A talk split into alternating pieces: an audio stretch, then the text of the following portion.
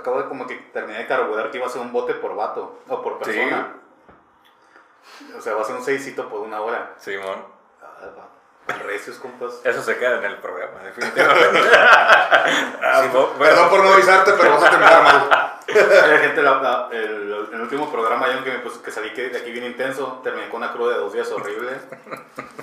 Ya llevaba toda la cuarentena sin tomar. ¿Creías que el como- nombre era.? Era- Lle- Llevaba toda la cuarentena sin tomar como tomaba en mis, en mis tiempos mozos. Ok. No, Y no, ya pues, se resintió de la chingada todo. Porque aquí me antería, ¿no? Pero, pero pues ya de aquí ya está. Tenemos que acabar una cheve cuando se acabe el punto y lo vamos por otro. Exacto, son 10 minutos por. En este momento comienza el podcast número uno de la información improductiva. Episodio tras episodio tocaremos un tema de interés cuestionable de una forma totalmente irreverente. Esto es Ebros Disléxicos. Bienvenidos a Ebros Disléxicos, el podcast donde yo, Gerardo Antonio, voy a platicar con Adán Mojica y con Vaquero Maldonado sobre temas variados de una forma irreverente y relativamente interesante. El día de hoy... Relativamente interesante. Relativamente. El día de hoy les tenemos una nueva dinámica eh, en la cual vamos a abordar el tema utilizando el típico formato de top, ¿no? Eh, en nuestro caso van a ser cervezas, como ya muy ad hoc al podcast, ¿no? El día de hoy le toca a los seis peores padres de celebridades. ¿Qué onda, Dan? ¿Cómo andas? ¿Cómo estás? Bien, ¿y tú cómo estás? Este, yo no sé, bueno, Sí, pues la idea es hablar de los padres de famosos, no tanto a los famosos, sino a los padres, su vida y todo lo que hicieron y cómo llegaron al punto de explotar a los, a los, a los papás, ¿eh? A los hijos. A los, a los hijos. A los hijos. Entonces tenemos a seis padres, seis candidatos. Tal vez no los peores, sabemos que puede haber más, pero sí tal vez los más interesantes, los que llegaron a hacer cosas pues bastante desagradables o que se quedan mucho al aire, ¿no? A la, espe- a la especulación de lo que pudo haber sucedido sí. con ellos. bastante responsables y sobre todo, este, me di cuenta que muchos frustrados, ¿no? Sí, la La frustración. frustración. La frustración. E- ese creo que es el, va a ser el título del programa, ¿no? Como padres frustrados. No, en mi caso, por ejemplo, los, los que a mí me tocó como que investigar más no son frustrados, nada más eran personas que veían a sus hijas como ganado. Como ganado. tal. Como gallina de los huevos de oro. Exactamente. Es que, Pues de ahí va la mano, güey. Ah, va de la ahí mano. va de la mano porque son pa- la frustración lleva a cometer este tipo de actos. ¿Por qué? Porque casi siempre van a ser padres, güey, que nunca hicieron nada con su vida. O que lo intentaron en un, en un nicho muy específico, no pudieron y vieron que sus hijos iban a ser más capaces que ellos, entonces les metieron y les metieron tanta presión, güey, que prácticamente los rompieron. ellos no tuvieron eh, el talento y las vidas les dio, les jugó la broma de darles un hijo con talento nato, güey. O sea, prodigios a veces. En Y- ciertos casos. Y que dijeron, ah, nuestros hijos sí quieren ser famosos, o sea, que vamos O sea, a... no quieren, de- pero yo sí quiero ser famoso y mi hijo va a ser famoso por mí, ¿no? No, en mi caso, mi- uno de, mis, de los padres creo que llegó a decir la frase, ella es un, como un caballo de carreras y se debe tratar como tal. Ah, güey. Ojalá. Ok. Bueno, ¿cómo? este, vamos a empezar con con Abraham Quintanilla. Ese Sí, es, ese la es nuestro Cheve, Cheve número uno. primer chévere. ¡Uh! Champaña, papá. Bueno, Abraham Quintanilla o Abraham Quintanilla, porque es México-americano, entonces vamos a llamarle Abraham Quintanilla. Abraham. Abraham. ¿Saben quién es? Ah, independientemente de su, de su hija famosa, ¿saben quién? Yo quién? No, sí, sí, sí, aquí nos conocemos todos y sabemos muy bien que somos bien fans de su familia como tal. Sí, la verdad sí es que sí Ah, fan porque de... llamamos bien cabrón a, a, a Levy como su- su- es un productor bien vergas. Sí, mo. Y todo lo que hizo con... Porque realmente, o sea, para mí no fue Abraham el que la llevó realmente de estrellato sino su carnal. Sí, de Su hecho, carnal tenía talento. eh, vamos a empezar desde, pues, desde el principio. Abraham Quintanilla es un músico que, como bien estamos hablando en el programa, es un músico, podemos decirlo, mediamente frustrado. ¿Por qué? Porque él sí vivió la música, sí tuvo algún par de éxitos no muy famosos. Él es mexicoamericano de Texas. Eh, lanzó un álbum con sus amigos eh, de este tipo de música, ¿cómo se les llama? Rock and roll, es simplemente rock and roll. ¿no? Rock and roll como de los 50, De ¿no? los Es- 50, es, un, 60. es un rock ballad más bien. Sí, pues sí. Sí, porque es de los dinos. Sí, sí, les- él tenía el grupo Los Dinos. Son tres batillos. Es una combinación como hace del tiempo cuando había. ¿Cómo se llama la época? Cuando cuartetos. Ajá, cuartetos. Pero este aquí era un, cuar- era un cuarteto rockero, balada. Ajá. Estaba bien extraño el pedo. Ellos, cuando eh, él lanzó el grupo, bueno, no, él, él llegó como invitado a entrar a los Dinos. Duraron un tiempo, se separaron y luego posteriormente más grandes se rehacen y es cuando tienen este es medianamente, ex- medianamente es éxito, ¿no? Empiezan a tocar en bares y todo eso. Pero como ellos son mexicanos y este, viven en Estados Unidos, pues tienen este problema de que el rechazo, ¿no? Inclusive son rechazados por los mismos mexicanos, porque ellos tocaban rock and roll, o sea, Ajá. coreado y son baladas, ¿no? Pero los mexicanos querían eh, música mexicana para bailar, para, para divertirse, y los americanos no querían a, a mexicanos, Mexicanos, tocando rock and roll, entonces tenían este gran dilema, ¿no? Entonces llegan al punto donde deciden hacer su banda de mexicanos para mexicanos, con un poco de rock and roll, y empiezan a, a- empiezan a mezclar un poco lo que es el, la música regional mexicana con este rock and roll, y es cuando empiezan a tener algunos éxitos. Pero cuando hablamos de éxito nos referimos solamente a Texas, o sea, si vendieron bien poquito material. O sea, para un grupo nuevo estaba bastante respetable, pero realmente no era como que algo, algo Bueno, envidiable. entonces el vato no, no pegó con el grupo. no pegó. No pegó y... Sí, este, y luego porque se, se deshizo el grupo y él se metió a trabajar como obrero ok. en una empresa. Porque ya es- tenía familia, supongo. Ujú, porque empezó una familia, se Ok. casó y tuvo a su primer hijo.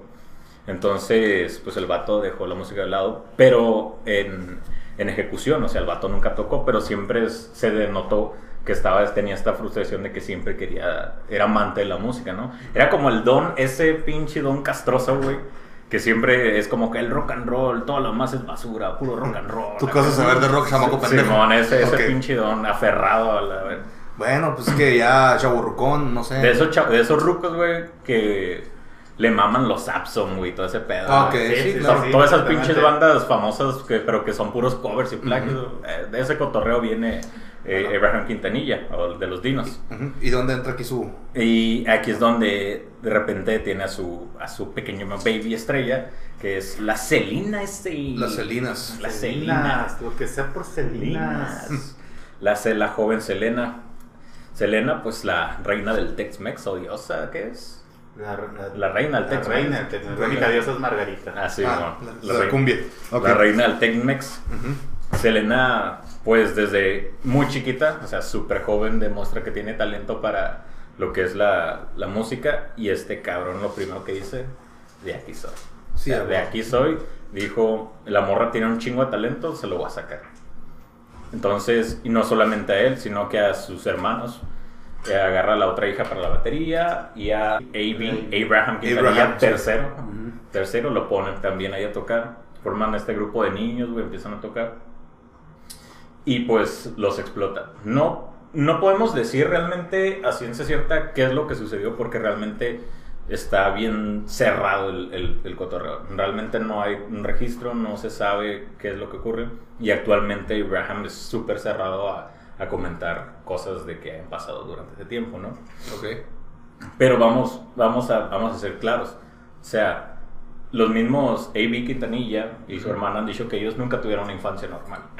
O sea, inclusive tuvieron que haber renunciado a la escuela y tuvieron que terminar la, la escuela por correo, la high school, Ujú. porque no podían estar tocando. Porque no pueden estar estudiando y tocando. tocando. O sea, pero al papá le importaba más que tocaran, obviamente, Sí, sí, a que Sí, estudiaran. ¿no? La prioridad era, era tocar, güey. No, no, no, era, no tenían que hacer otra cosa. Tenían que ensayar, había horarios, de, fa- de horarios fijos para ensayar. Tenían que ensayar todos los días, tenían que estar tocando y tenían que estar sacando dinero, ¿no? Sí, man. Entonces, y obviamente pues ya conocemos toda la historia de Selena, hemos visto la película, bla, bla, bla, bla. Selena crece y no tiene... la película siento que está muy romantizada, hacen ver a... Porque es otra cosa, el, el- el- como productor ejecu- ejecutivo. Abraham Quintanilla está metido. Sí. Entonces, En la pues, película. En la película. Ok. Entonces podemos decir que desde su punto de vista, tal vez hablando, porque sí sale como un papá duro, ¿no? Pero sale también como un papá protector que se preocupa por su hijita. Ujú. Pero yo creo que no, no puede ser así. ¿Por qué? Porque la- era una niña, güey. Era una niña. Y creo que las cosas hubieran sido muy diferentes si hubieran tenido la si no fuera una cultura con México americana. Si hubiera sido una cultura americana que no tienen este nicho de que hey, la familia es primero y que tienes que dar todo por la familia, la familia tiene la razón y bla, bla, bla. Y creo que por eso Selena y todos los demás eh, hermanos fueron mediamente unidos a pesar de todos los problemas y todo el mal que hizo su papá. Pero si hubiera sido otro tipo de cultura, creo que sí se hubiera habido reflejado mucho más lo que realmente estaba pasando ahí. Pero entonces, eh, este. Eh, Abraham Quintanilla no era en realidad abusivo a un punto físico, solamente como psicológico. Psicológico, sí. Mucho estrés. Obviamente los, mucho estrés. los morrillos no tuvieron infancia. O sea, realmente eso de convivir con más, con más niños, jugar, Ir a la escuela. ir a la escuela, todo eso no estuvo de por medio con ellos. Ellos era ensayar y trabajar y obviamente a los niños de un principio no lo querían, ellos lo hicieron forzado. Sí. Ellos eh, dicen que a ellos no les encantaba. Si hablamos, ahorita decimos que eh, el éxito sí podemos decir que no fue realmente gracias a su papá. Su papá vio la oportunidad, vio que había talento y decidió dar los primeros pasos a marcha forzada obviamente, pero sí es cierto lo que dijiste, el- realmente el, el éxito de Selena se debió a su hermano, Abraham Quintanilla III. Yo siento que se tiene mucho el derecho de explotar la imagen de su hermana como, como símbolo del, del Tex-Mex y todo eso, porque pues él la creó realmente. Oye, por cierto- fue Abraham quien empujó, ¿no? No, no, sí. Ah, aunque fue Abraham quien empujó, el talento de la creatividad, la letra, la música, todo era de A.B.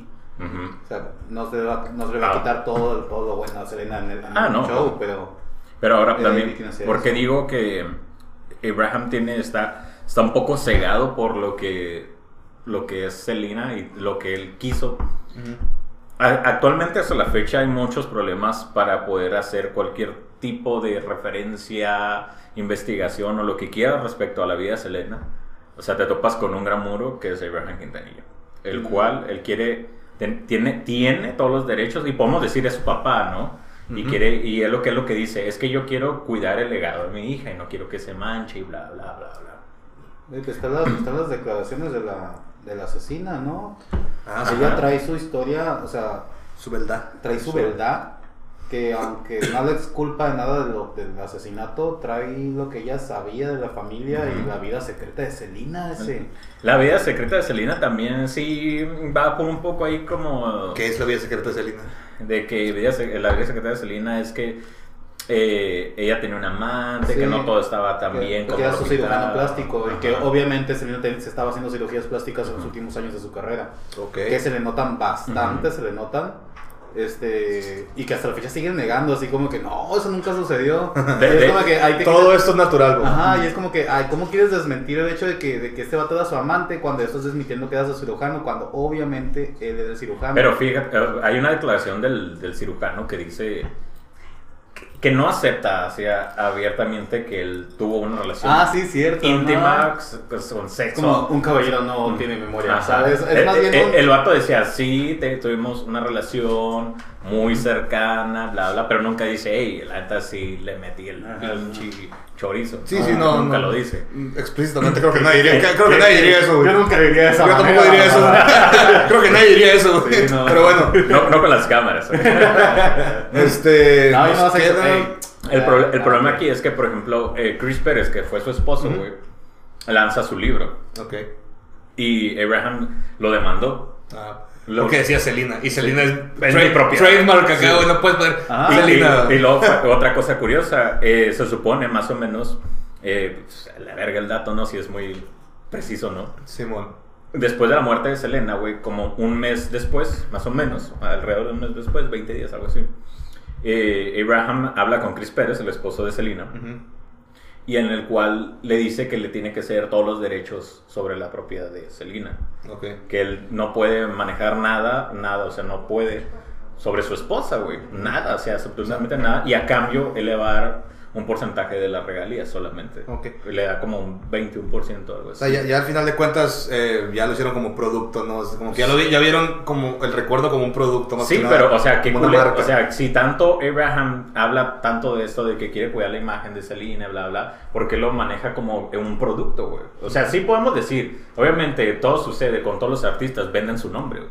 Cuando quieren pegar machine, su nombre, ellos no son dueños de su propio nombre. Simón. Entonces, pero creo que fue demasiado pronto como para empezar. Yo, yo voy a romper un, un- un- una lanza en nombre de Abraham porque está protegiendo a su familia, güey. Sí, sí. Eh, Selina era, el- era la fuente de ingresos de toda, De toda la familia, sí, de claro. Toda la familia, ¿dónde está Selina? ¿Qué hacemos? Ese güey tiene que proteger a su rebaño, no hay Ujú. otra. Sí, sí, sí. Yo lo quiero, me quiero poner en contra de él, como que pinche vato, nomás le interesa el dinero, pero tiene que proteger a su Eh, familia. Es que sí la protege.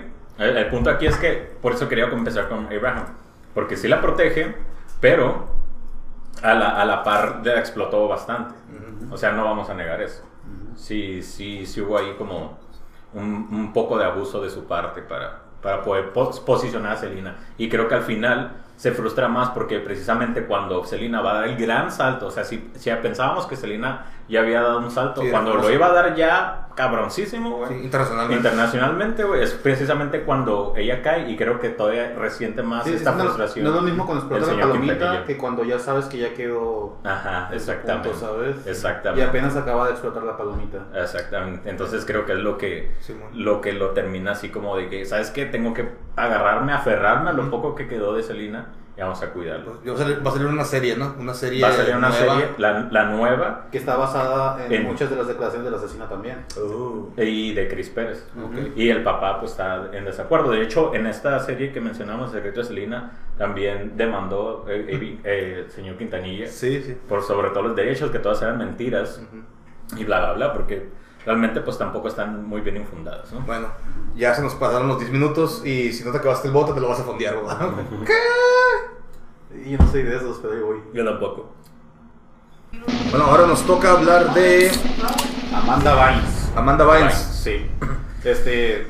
Pues tengo entendido que. Entonces, ¿quién es? Amanda Bynes. Amanda, Ma- a- Aman- ah, Amanda. Por Amanda favor. Bynes es la artista, su padre es Rick Bynes. Ah, ok. Entonces podemos embriagarnos. Podemos embriagarnos ya. ¿Quién es Amanda Bynes? Dame una introducción porque... Sí, no dame una introducción. bueno, porque no es muy esa- famosa. No, es que aparentemente sí es muy famosa, pero es lo que iba a decir. Amanda Bynes es de estas. Eh... Ah, sí, eh, no es twist. ¿Me puedes buscar Ah, sí, es encendedor? cierto. Présame tu ombligo para abrirla. Simón. Usa aquí. Bueno, Amanda Bynes. Explícanos mientras usa esta técnica rústica. Ah, pues miren, es lo que iba a decir porque yo llevo mucho tiempo escuchando de, Amanda Bynes aquí por. ¡Ah, ¡Oh, fuck! Oigan, no, eso no pasó. Yo, déjame, déjame escribir, papá. ¡Oh, cabrón! ok, güey. No. Por favor, préstame el encendedor, güey. La otra mejor el encendedor y nos dejamos de pedos. Bueno, en fin. Creí que ibas a intuir que no era por ahí. Ok. No, este, yo llevo muchos años escuchando de, Aman- de Amanda Bynes. Eh, ¿Quién es? Es una artista de estas tipo de las de Nickelodeon Ah, y Disney, pero esta estaba con Nickelodeon. Este, yo digo que no- nosotros no conocemos a Amanda, Amanda Bynes como tal porque es de esta generación de dos años después que nosotros. ok. Como que, ah, esta caricatura ya nos como que, por ejemplo, a mí no me tocó Bob Esponja. Creo yo que veía Bob Esponja, pero yo no me siento... ¿En qué serie salía o qué pedo? Tenía el, el, el Amanda Show. Y, y lo que, voy, voy a empezar por ahí. El padre este de Amanda es Rick, Rick. Ujú. Él era un, un odontólogo X. Ajá. Es una persona X. Eh, logró estudiar por, por su crédito educativo. Pero pues una persona completamente X. De O sea- alguna manera se llegó a hacer amistades con Arsenio, este gran conductor de shows de comedia de Estados Unidos. Y como se empezó a conocer gente del medio de la comedia americana. Y el papá vio la oportunidad de voy a meter a mi chamaca. Mi chamaca es chistosita. Ok. Ah, sí, mo. Para que haga algo la chumucha. Para que haga algo la chamaca, ¿no? Sí. Este, y empezó a eh, obtener como que cápsulas en el programa de Arsenio como tal. Arsenio. Arsenio. Arsenio Hall, ¿es el nombre así? Ok. Este, tiene un programa de comedia en, la Ujú. que en los 90 Hoy en día no sé qué tenga el señor, la verdad. Pues, digo, Ujú. no soy tan seguidor de, esa- de- de ese medio de la comedia. Eh, Amanda Bynes tuvo sus shows en Nickelodeon, eh, impulsada por los padres como tal. Llegó el punto que cada vez que la niña se quedaba sin trabajo, ellos tenían que a huevo mandarla a trabajar de lo que fuera porque vivían de ella. Vivían de ella, sí. O sea, el vato dijo, hizo concha, dijo, hizo mi hija, concha. El mi hija papá hizo va a- totalmente concha. Pero la mandaba a hacer programas X o comerciales. Ajá, o comer lo que sea, le explotaban a ella. Ella era la única que trabajaba de la familia como tal. A la verga. Eso Este- creo que de repente se vuelve como un, como un denominador aquí también. Sí, sí, los dos papás empiezan a tirar la concha en cuanto ven al chamaco trabajar, vámonos a tirar la concha. Este, yo traía una perspectiva diferente del caso de Amanda Bynes porque sí hay mucho desmadre más por este desmadre de, de Nickelodeon con el productor. Con de las patas. El, El- el don- Patas. Don Patas. Ah, Don ¿Cómo se llama? Dan. Schneider. Dan Schneider, exactamente. El de las patas. Dan Schneider es para un programa. Bueno, creo que ya también está muy rebuscado, ¿no? Dan Schneider. Sí, es que ese me decía como 3, 4 programas el desgraciado si vamos a hablar de esos temas, porque cada, cada personaje, el medio artístico que habla de él trae su propia historia. En este caso, Amanda Bynes, eh, hasta donde tengo entendido, es de las primeras que, ¿Qué pasa, hombre? que, que Las primeras pasaron- patas que que, le las chupó- primeras que patas que le chupó el dedo gordo. a, a ni- a nivel, a- al nivel de la elite Ok. como tal. Este, Amanda Bynes actualmente acusa a su padre de violación desde una edad bastante... A su papá. O sea, su padre como tal Ok. lo acusa de, de haberla obligado a tener relaciones con, con Dan Schneider como tal. Ah, pero él no la violó físicamente. No, también, Ah, de un abuso psicológico. Él la. La físico, físico, sexual. La como prostituyó. tal, ajá, Y- y la exactamente. prostituyó. Pero que empieza todo el pedo conspiranoico. Ah, se se viene acá con. Sí, porque... No, pues de haber sabido hubiera dicho que Selena es marciano o algo así. No, porque es que la, la- es- Amanda hoy en día trae un pedo de que ya no se sabe si sufre esquizofrenia o nomás anda troll o qué pedo, porque un día acusa a su padre de violación y al día siguiente dice, no, es que mi padre me mandó implantado un chip en mi cerebro que me hacía hacer todo lo que hacía antes y el chip de alguna manera lo identificó a él como el villano ahora en la historia Me- pues y, puede lo ser. está ta- y- y me hace que hable mal de él. Te voy a decir, Ah, puede ser una mezcla de los dos porque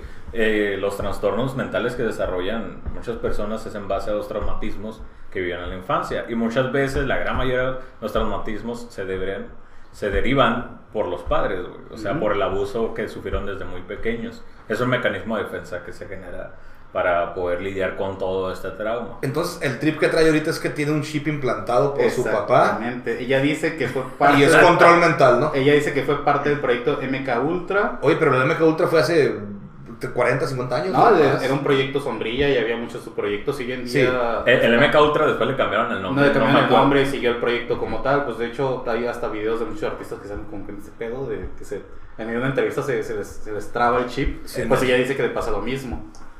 Y Chingo de coca, la verga. chingo Sí, de. es una forma bonita de decir como que, güey, ya no, soy- ya no estoy completo. Me pasé cocaína. Ah, fue el MK Ultra, güey. Sí, sí, o sea, sí. estoy raro por el MK Ultra. Pero ¿no? nada, manera que real- sí hubo una explotación de parte del padre como tal a la. Me imaginas todos saliendo oceánica Y pues, y pues eh, Amanda Bynes fue de las primeras que, que acusó a, a Dan Schneider de la situación antes de que, de que fuera Sonado. ni siquiera sonado que alguien se atreviera a hacer algo así, porque antes tú te atrevías a hacer algo así Ya te quedas y, sin trabajo. y te quedas sin trabajo y al que, te- al que crucificaban era a ti. Hoy en día dices eso y aunque seas un don nadie, la persona de arriba se queda sin trabajo, Sí. ¿no? Sí, está como. Pues hoy en día es- a, a- en es- a ella le tocó la época en la que nadie te creía y aunque fueras una persona famosa ni te iban a creer para nada Ujú. y a ella le tocó y Ok. después de toda esa situación em- eh, se empezó a autodestruir de, en perspectiva del público como tal, ¿no? Ujú. Este, eh, en, aumentó de peso, se pintó el cabello, que sus perforaciones, que lo otro y ahora es una chica que trae este estilo alternativo. Pues desde cuándo no se sabe nada de Amanda Bynes. O sea, en realidad no. Esa persona recuerdo haberla escuchado. Era cantante también.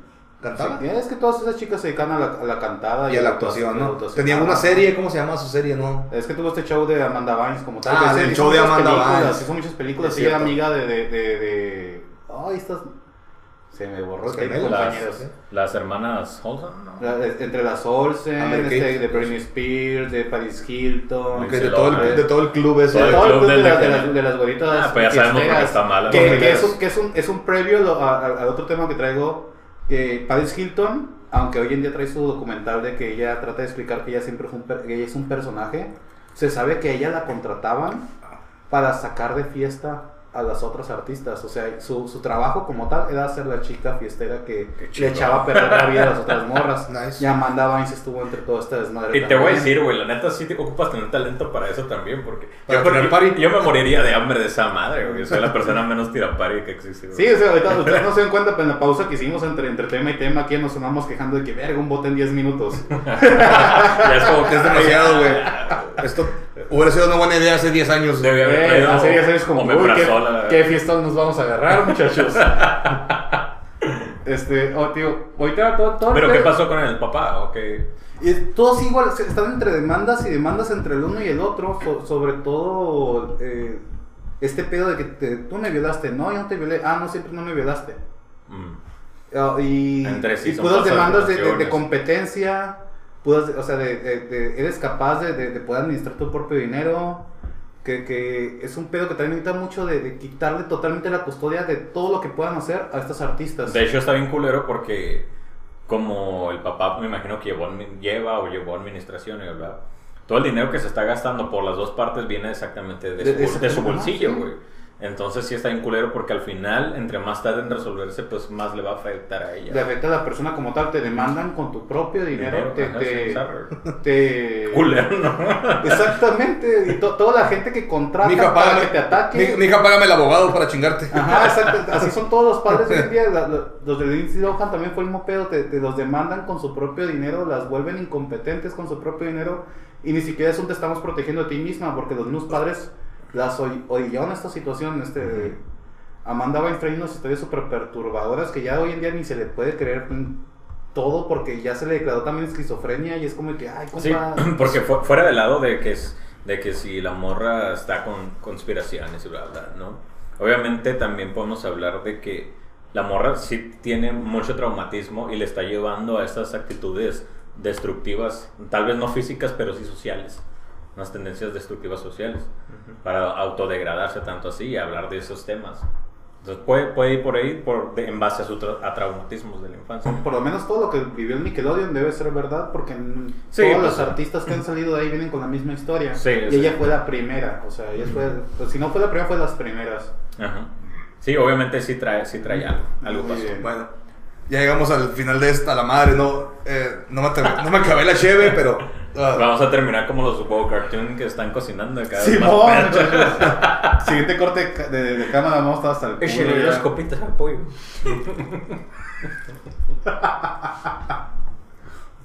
esto ya no es como antes. Está difícil. ¿Discos o trago? Ok.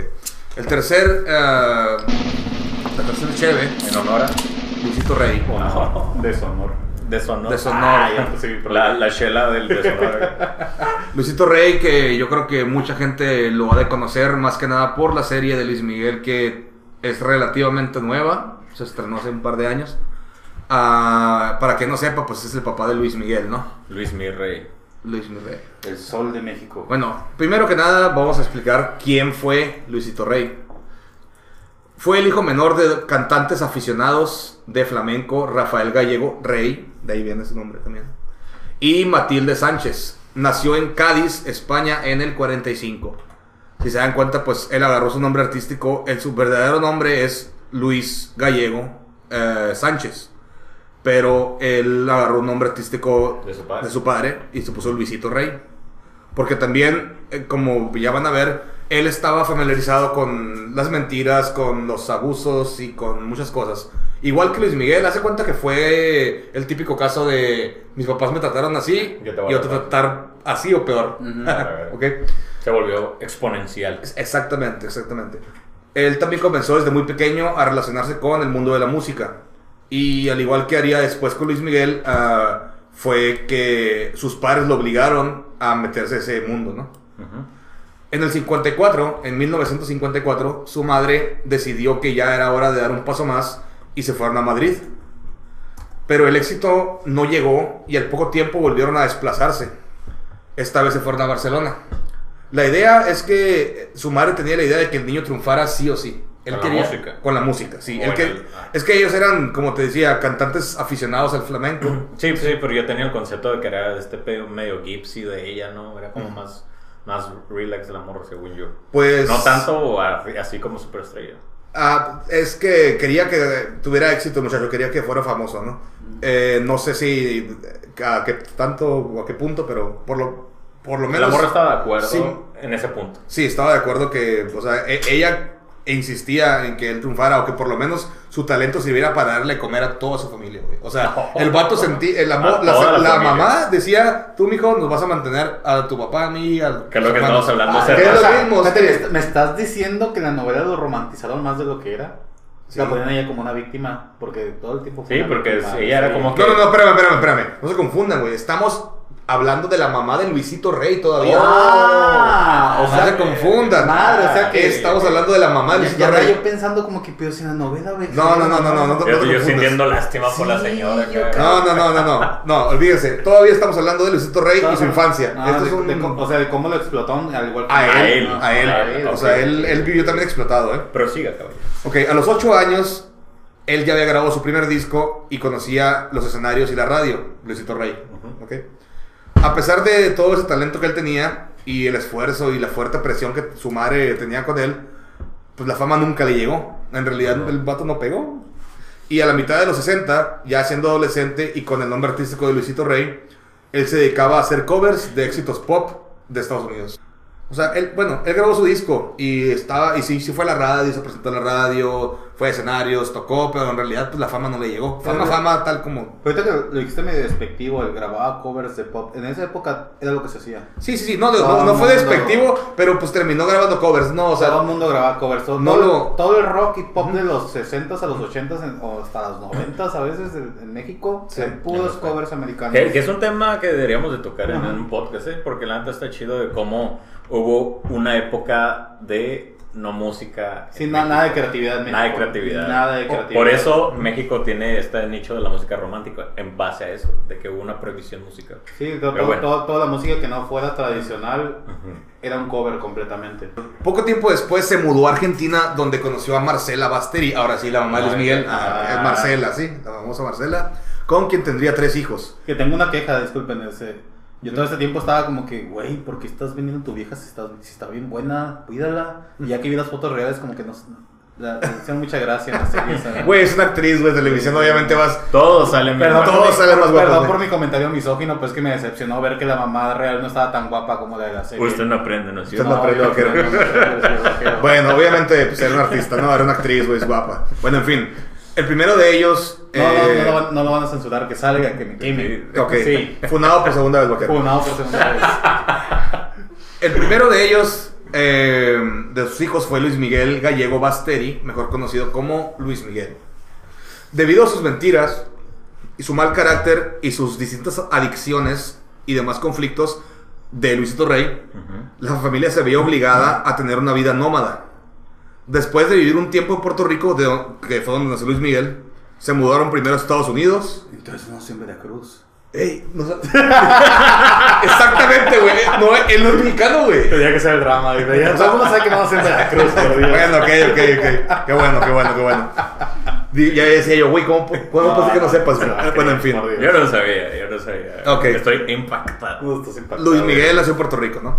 Se mudaron primero a Estados Unidos, luego se fueron a España y por último, ya nacido su segundo hijo Alejandro, recalaron en Veracruz. Sin un peso y viviendo prestado o de prestado en la casa que le cedió su entonces amigo Andrés García, el de la bombita. Simón, el bombita. Él- Pero, él pero les yo sí la tengo la duda porque yo de repente supe, ah, son amigos. ¿Cómo? O sea, está bien curioso porque, o sea, estaban jodidos y de repente son amigos de Sí, pinche son, gente son de millonaria. super mega millonaria. Ah, bueno, ahí te va. No tanto así, pero pues tenían este amigo Andrés García, ¿no? Luisito, pues ya debía hallar otra manera para sobrevivir, se los estaba llevando la chingada. Y en la voz y el talento de su hijo, pues él encontró la solución. Luis Miguel debutó como cantante en un cabaret de Ciudad Juárez. O sea, básicamente, salud, mijo. Básicamente, eh, este, se le llevaron a un table a tocar. O sea, de niño. El que vio- Perfectamente. El que vio el capítulo sabe cómo estuvo el pedo. Sí, sí, sí. La neta. Ok, ante la insis- insistencia de su padre, espacio que consiguieron gracias a favores del entonces jefe de la policía de la Ciudad de México, Arturo Durazo. El infame Arturo Durazo, el cual tenía nexos fuertes con el narcotráfico.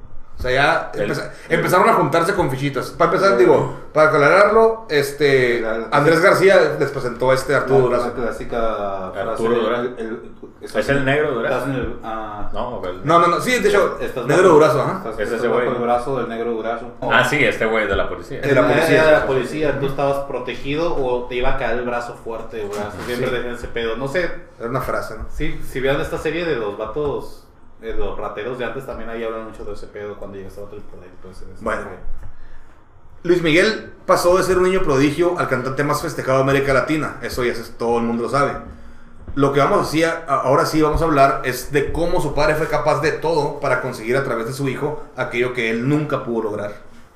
Lo primero que hizo fue obligarlo a abandonar el acento argentino que Luis Miguel tenía al hablar. Sí, que dice, pero yo les juro que soy de, que soy de Veracruz. De Veracruz. Soy, soy de Veracruz. Che. De acento porteño todo lo que da. Sí, acento porteño, exactamente.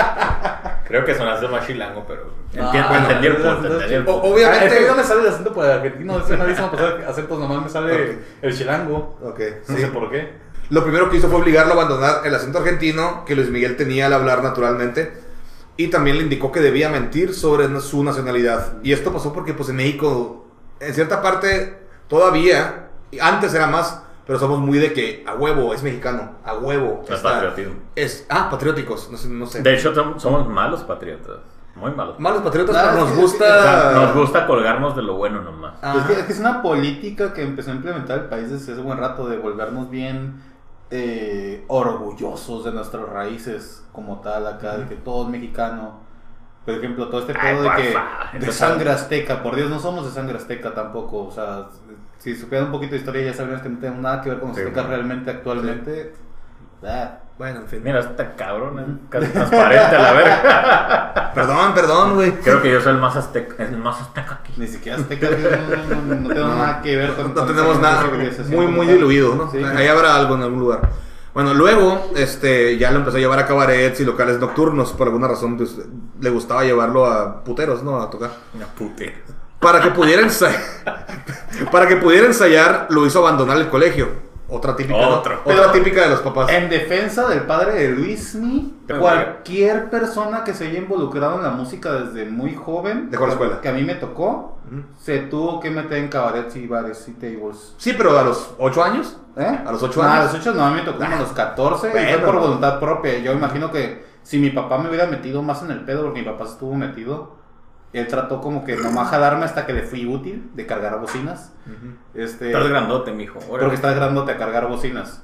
Pero de carga. cuando una persona ya me vio útil antes que mi papá me llevó también a los tables y todo eso trabajar Claro. en, la música. Bueno, pero ya estabas más grande. sí, ¿no? pues sí, estaba un poquito más grande. En pero mis 14, 15 años de carrera musical nunca tocaron el tego. No, no. Creo que por eso no triunfa.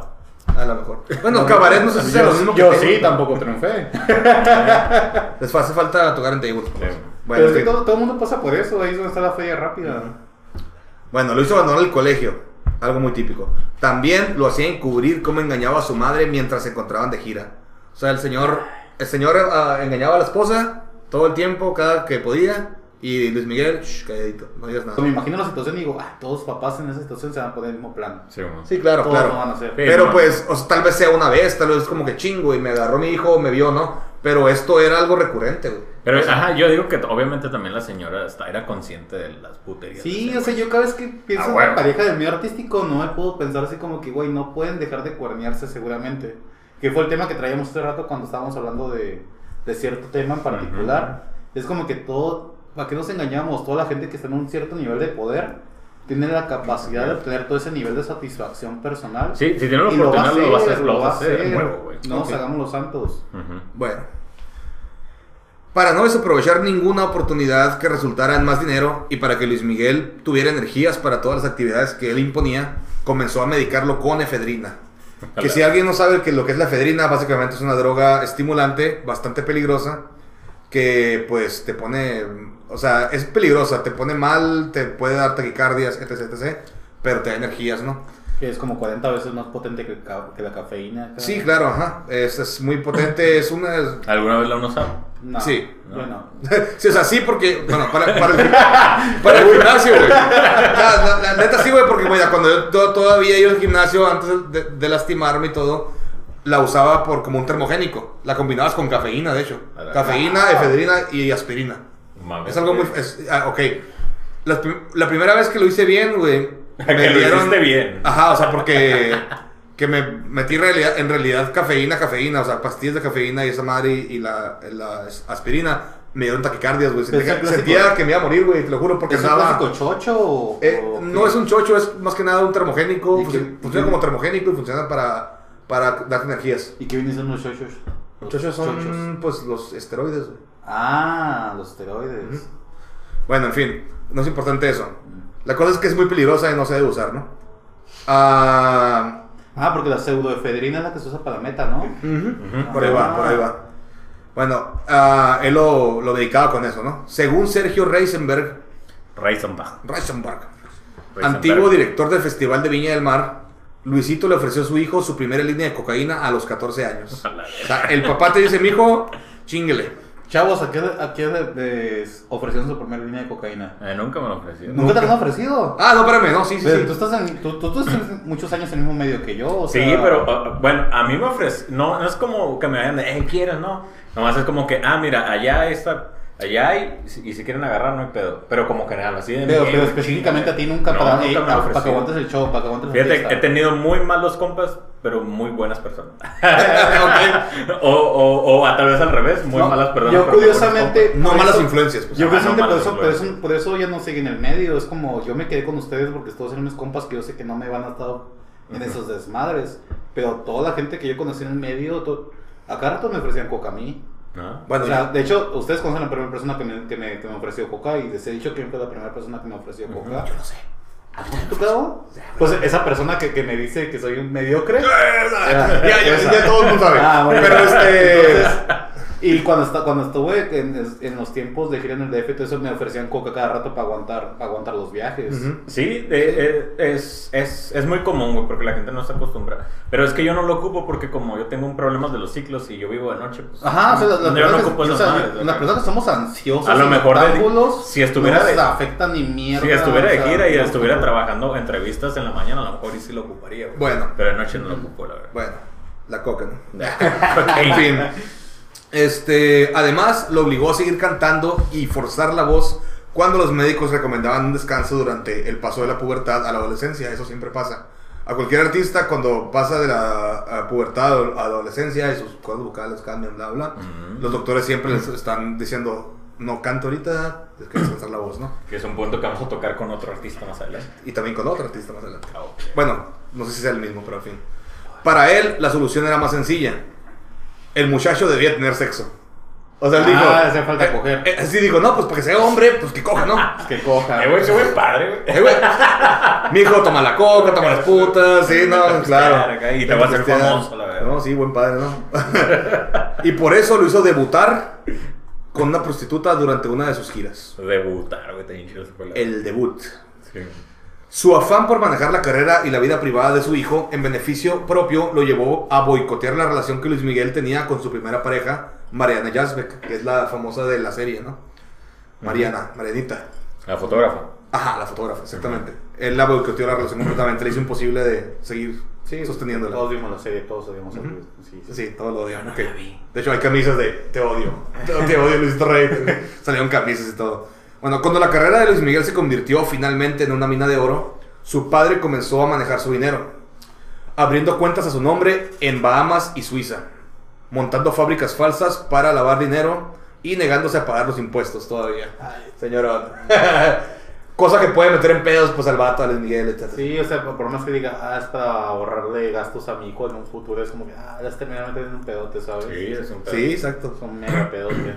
Se dice... Voy a mi hijo. Ay, Ah. pinche morrió de 16 años. Sí, mon. Toco cocaína, man. Sí, es que- En, def- en defensa del señor, porque siempre, siempre me pongo como abogado del diablo. Este, en aquella época había más desinformación. Siempre te iban a meter, ay, aquí puedes hacer tranza y nadie te va a cachar. Y la gente no sabe enterar de que, de, qué no te tanta enterabas, gente cachaban con, con sus pinches Eh, cuentas en los países Antes era más fácil porque como no había esta interconexión en todos lados, güey.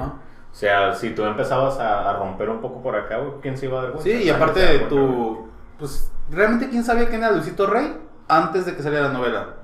Muy poca. Muy o poca, sea, muy poca. él no tenía un renombre que, que manchar de sí mismo. Qué triste, ni por, ni, ni, ni por cosas malas se le dio a conocer el pobre. Ajá. O sea, en realidad fue la serie, pues lo que lo. Yo no tenía ni puta idea de la vida privada de Luis Miguel o, de, de Luis Miguel, o qué tan mal estaba yendo, Qué tan mal le estaba yendo.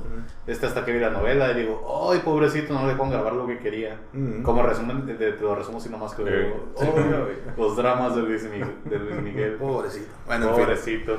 Se dice también que Luisito Rey drogaba a su mujer para aplacarla y poder seguir con sus asuntos sin tener que escuchar reproches. Tenía sedada a la mujer. Bueno, fue durante esta etapa, luego de nacer su tercer hijo, Sergio, que Marcela, la mamá, desapareció misteriosamente. Y para que Luis Miguel y su hermano no insistieran en buscarla, su padre les hizo creer durante años que su madre estaba enojada con ellos que se había escapado para tener una nueva vida junto con otro hombre y que no quería volver a verlos jamás. Eso está en culero. Sí, güey, o sea, la neta que te digan eso como que, oye, tu mamá, la neta se fue, güey, le valió madre, no le importas, con otro güey y no quiere que las, no quiere volverlos a ver nunca. Eso está súper ojete, güey. Pero pues O también, sea, eh, y- también está medio ojete, ¿no? Que se había ido la morra, güey. Es que ahí te va, güey. Lo que en realidad pasó fue que ella decidió separarse de Luisito Rey debido al maltrato que sufría, psicológico sí, sí, claro. y físicamente. Sí, de hacer prostituirse con sus productores. Sí, sí, sí. Bueno, Bueno, pues también deja al chamaquito, pobre. Es que andaban de gira, güey. O sea, eh, no, no fue algo como que ella se hartó, dijo, ¿sabes qué? Hasta aquí estuvo. Y él lo que hizo fue viajar a su ciudad, a su ciudad natal, perdón, en Italia. Es italiana ella. Sí, es que ya cuando tienes esta vida de artista, ya te vuelves un gitano, ya no tienes un hogar. Sí, no, tal. es, el famoso dicho que tu, que tu hogar está en una maleta, güey. Ajá. Donde está tu maleta es Y tu aunque ellos casa, tenían güey. su casita y que les daba Andrés García, o sea, No, no, obviamente ya después de que se famoso, ya no vivían ahí, ¿no? Pero, Ah, pues, es que no sé, en, en la novela quitaron todo ese tramo, entre Ujú. que era niño y adulto. Simón. Ya no sé. Bueno, e- e- ella se fue a su ciudad natal en Italia y se instaló en la casa de su tía junto a su hijo más pequeño, que acaba de nacer, como les digo, ¿no? Eh, si bien la ausencia de Marcela significaba vía libre para Luisito Rey, el hecho de que ella supiese tanto sobre él le resultaba peligroso. Obviamente Luisito Rey pues tenía sus business sombríos ahí y ella sabía demasiado, ¿no? A base de más engaños hizo que ella viajara a Madrid para encontrarse con él. Efectivamente, ella viajó a Madrid en septiembre del 86 y se encontró con su expareja. Eh, le, dijo, ¿sabes qué? Necesito eh, que vengas a firmar lo del divorcio porque estaban divorciando. Y aparte una firma para que Luis Miguel pueda ir a Chile, creo que tiene que ir a Chile, Sí. de gira. Y necesitaba la firma de ella, no supuestamente, pero no es cierto. Eso lo hizo para poder verla en persona. Eh, ella tenía pensado viajar a Chile para ver a Luis Miguel y a su hermano, pero nunca llegó. Ya jamás llegó. De hecho, eh, con investigaciones se supo después que jamás salió de España. Llegó a España, estaba en Italia, llegó a España y nunca salió de ahí. Tras encontrarse con su esposo, con Luisito Rey, nunca se volvió a saber de ella. Eso fue lo que, por eso eh, está como que... En la novela infieren que hubo un homicidio ahí como tal. Claro. Que cuando Luismi le pregunta, cuando Mickey le pregunta a Luismi. Rey qué pasó con su mamá, le no, le- tú ya sabes qué sucedió con ella. Y infieren, infieren un, un homicidio ahí. Ujú. Probablemente eso no pasó como tal, pero pues para que el espectador sepa, ¿no? Que eh, la duda quedó, pues porque en realidad sí, porque este vato creo- se murió con un chingo de respuestas que Luis Miguel no tuvo y Se nunca supone quedó que gusto. la incógnita nunca está cerrada. Se supone, a Sí, lo mejor porque yo considero a Lu- a Luis, Luisito Rey una persona más lista. Porque se iba a, encima un homicidio que obviamente su hijo en algún momento iba a tratar de rastrear, ¿sabes? Como, hoy ¿dónde quedó mi mamá? Sí, está muy pendejo. Sí. Y no era tonto, Luisito Rey no era tonto. Ya con 18 años, Luis Miguel decidió que no quería que su padre siguiera manejando su carrera. Se emancipó de él. Ya al quedarse sin su mina de oro, la carrera de Luisito Rey no volvió a ser, Es como una Como cobra antes. la verga. no volvió a ser como antes. Pasó sus últimos años adicto al alcohol y las drogas. Finalmente, este, perdón, en diciembre del 92, a los 42 años, muere de causas desconocidas. Aunque se dice y se cuenta y se piensa que fue VIH. Ah, el padre de Luisito Rey, el padre de Luis Miguel. Ujú. Déjame hablar, no te dijiste que se murió, nomás como, ah, se murió. Sí, se murió. O sea, es que no se sabe de por qué se murió. Eh, tuvo una noche loca de drogas y alcohol, etc, etc. Terminó en el hospital. Eso fue dos semanas antes de morirse. Pero decían también que traía este, Enfermedades. enfermedades, bla- o que traía algo más. Se dice que fue VIH. bla, bla, bla. Pues es que el vato sí vivía con excesos y Ujú. así de duro y y trasnochado. trasnochaba y andaba con Eso casi siempre deriva Dis- pinche... Disculpen, pero aquí producción dice que fue, que fue por cáncer de pulmón o por estilo. Ah, muy bien. Ah, ok. Cáncer de pulmón. Ah, Ajá. Gracias, Brooks. Cáncer de pulmón. Que producción andamos por las viejas chismosas que están viendo aquí. Este, sea lo que sea, pues ya no terminó, terminó este, siendo, ah, muriendo en el 92, ya tiene que 28 años que murió y este. Y creo que ah, está de más decir todo lo que sufrió Luis Miguel, porque pues ahí está la serie, ¿no? O sea, es- creo que ustedes lo pueden ver mejor que nosotros. Saca sus Yo conclusiones. es que veo el, el- como, el que sufrió es como que no, más bien estas personas sí sufrieron, pero es que sufrieron otro tipo de sufrimiento que nosotros consideramos como sufrimiento, porque nosotros desde un punto menos privilegiado podemos decir, ay, ¿qué pueden sufrir estas personas en esa en ese estatus?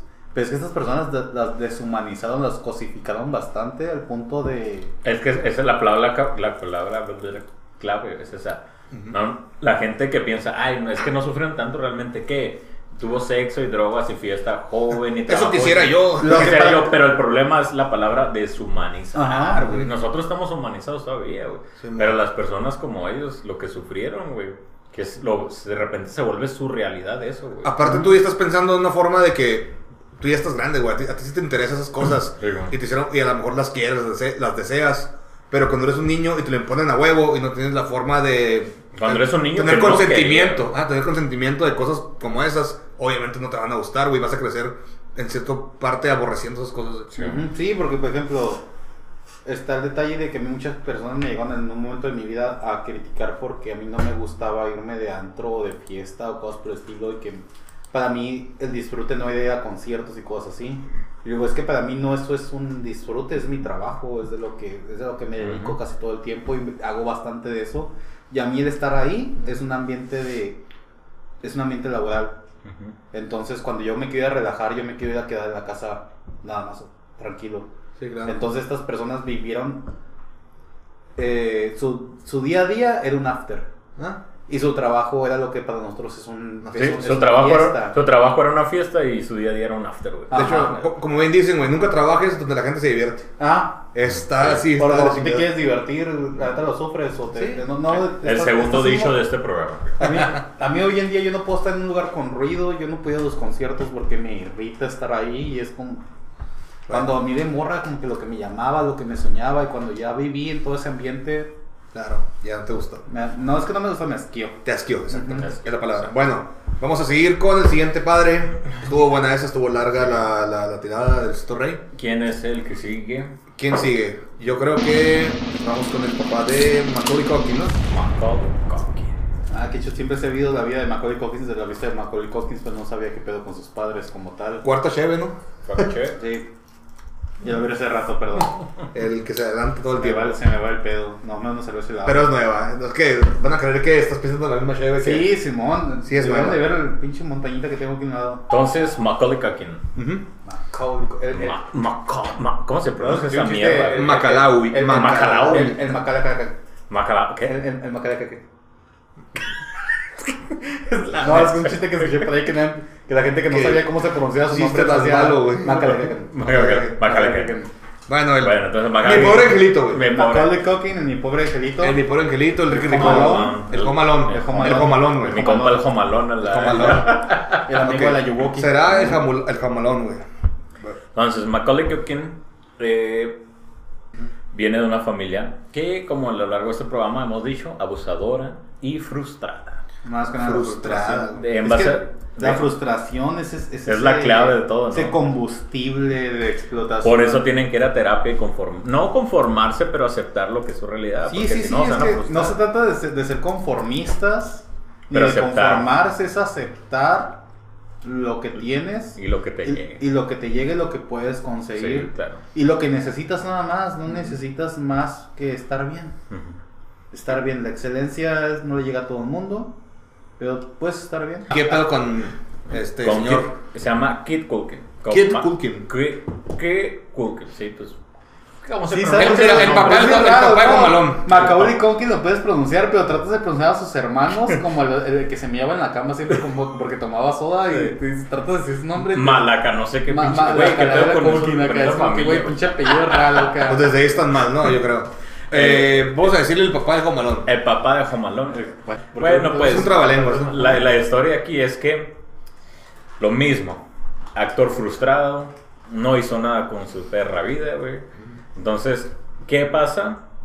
El vato dice, no tengo dinero, no tengo trabajo, ¿qué hago? Agarro a mi esposa y me pongo a hacer, oficialmente abrir la fábrica de bebés. El vato se avienta seis o siete hijos, güey. O sea, sin dinero. Casual. Así. La infancia de Macaulay Culkin, bueno, cuando, cuando eh, todos los niños están, güey, describen que vivían en un departamento súper chico y estrecho, güey, el cual no tenía paredes divisorias. O sea, imagínate una casa pequeña. Como un estudio. pe- Como un estudio, exactamente, como un estudio que no tenían privacidad, nada. Solo la única lado de privacidad era el baño. Y realmente todo estaba muy pequeño, muy reducido. Imagínate. ¿Y eran siete- qué? ¿Siete? Uy. siete, siete, seis, siete hijos, más papá y mamá, imagínate. Y los dos fracasados. Entonces, ¿qué sucede? Qué grosero, fracasados. Oye, pues sí, güey. Bueno, digamos, este, Porque- no, no exitosos. No han logrado las expectativas que tenían de vida. Fracasados en el sentido, güey, de que no tuvieron éxito en lo que ellos querían hacer, pero no se esforzaron por trabajar y mantener a los niños. Mediocres, vaya. No, más no, culero. no, discúlpame, el concepto real, el, el significado real de la palabra mediocre es lograron lo que tenían que lograr y no se esforzaron Sí, sí, por más. Y nada más. Ajá. Sí. es un mediocre. Y eso es un mediocre. pero- Hiciste conchita. Pero lo que tú estás diciendo ya es otro tipo de persona, la que no se esforzó por Ajá, sí, lograr lo que podía Sí, lograr. sí, sí. No buscó otras alternativas, güey. Entonces, lo que sucede aquí con la familia Culkin. Que en mi defensa yo puedo decir que sí soy mediocre porque yo soy una persona más relajada en el pedo de yo nomás quiero esto. No te preocupes, para que no te queremos. Así de Aquí te- como- aquí- Aunque, te queremos. aunque ciertas personas me llaman mediocre, yo soy, yo soy feliz con lo que tengo, la verdad. Soy feliz siendo en el fango, la verdad. como Soy feliz Shrek. verdad. Shrek, Simón. Soy feliz en mi pantano. Sí, exa- exactamente, soy feliz en mi pantano, yo estoy feliz en mi pantano. Que tristemente es una es un pedo que tengo con mis padres hoy en día que me critican mucho de es que tienes tal carrera y pudiste lograr esto y la fregada. Yo, yo estoy- ¿Por qué yo no estoy trabajas gusto. en Google? Ajá, casi, casi, casi, casi. acá. Yo no estoy a gusto con lo que tengo, yo no quiero más. Bueno, señores, entonces dejamos de hablar de Macaulay Culkin, se vamos a hablar de... No, disculpen, es el alcohol, chavos. Sí, te estás ya desplayando. Bueno, ¿qué pasó Eh. con la familia numerosa de Kid Culkin? Pues, ¿qué dijeron? Pues vamos a poner a los chamacos a trabajar a la verga. Ok. Como todos los Como, padres. como que todos los papás en este... Porque es, hacen es eso. el común denominador aquí, güey. Simón. Entonces, ya Chamacos que nos mantengan, ¿no? poner a trabajar a... Ahora que lo pienso, este, mi mujer que tenía como cuatro chamacos, digo, ya me está cambiando la mentalidad, me puede Ah, eh, eh, Este es el programa que este, está abriendo un nuevo panorama. Sí, me está viendo un nuevo panorama. Me pueden mantener. Tengo aquí mi fábrica de chamacos enfrente. Me pueden mantener. Bueno, se- señor Don, interrumper, interrumper, Sí, perdón. interrupción. Alcohol. Ah, poner a trabajar a, pues, a, a los chamacos. Y obviamente, pues, quien sobresale es, es Macaulay Culkin. Macaulay Culkin. Eh, se dice que estos vatos estaban tan pobres, güey. O sea, tan jodidos. Que la persona que audicionó le consiguió el primer trabajo a Macaulay Culkin, güey. De él, de su bolsillo, estaba pagando los transportes para que fuera a poder ir a los ensayos. La, la chingada, porque estos vatos realmente estaban pobres, güey. Pobres, así, jodidos. Sí, jodidos a la No, es que, es que- es que me recordó, me recordó a alguien, pero no, no voy a decir quién. Que te, te pago el Uber para que le caigas el ensayo por Kylie. No. Pero es una, una situación de. Tengo un chamaco medio bonito. Este, ¿qué pedo? Te lo aventó una, una, una audición, pero tú pagas el transporte. Sí. Simón. güey, voy a conseguir otro chamaco más bonito. Pues que vente, ¿no?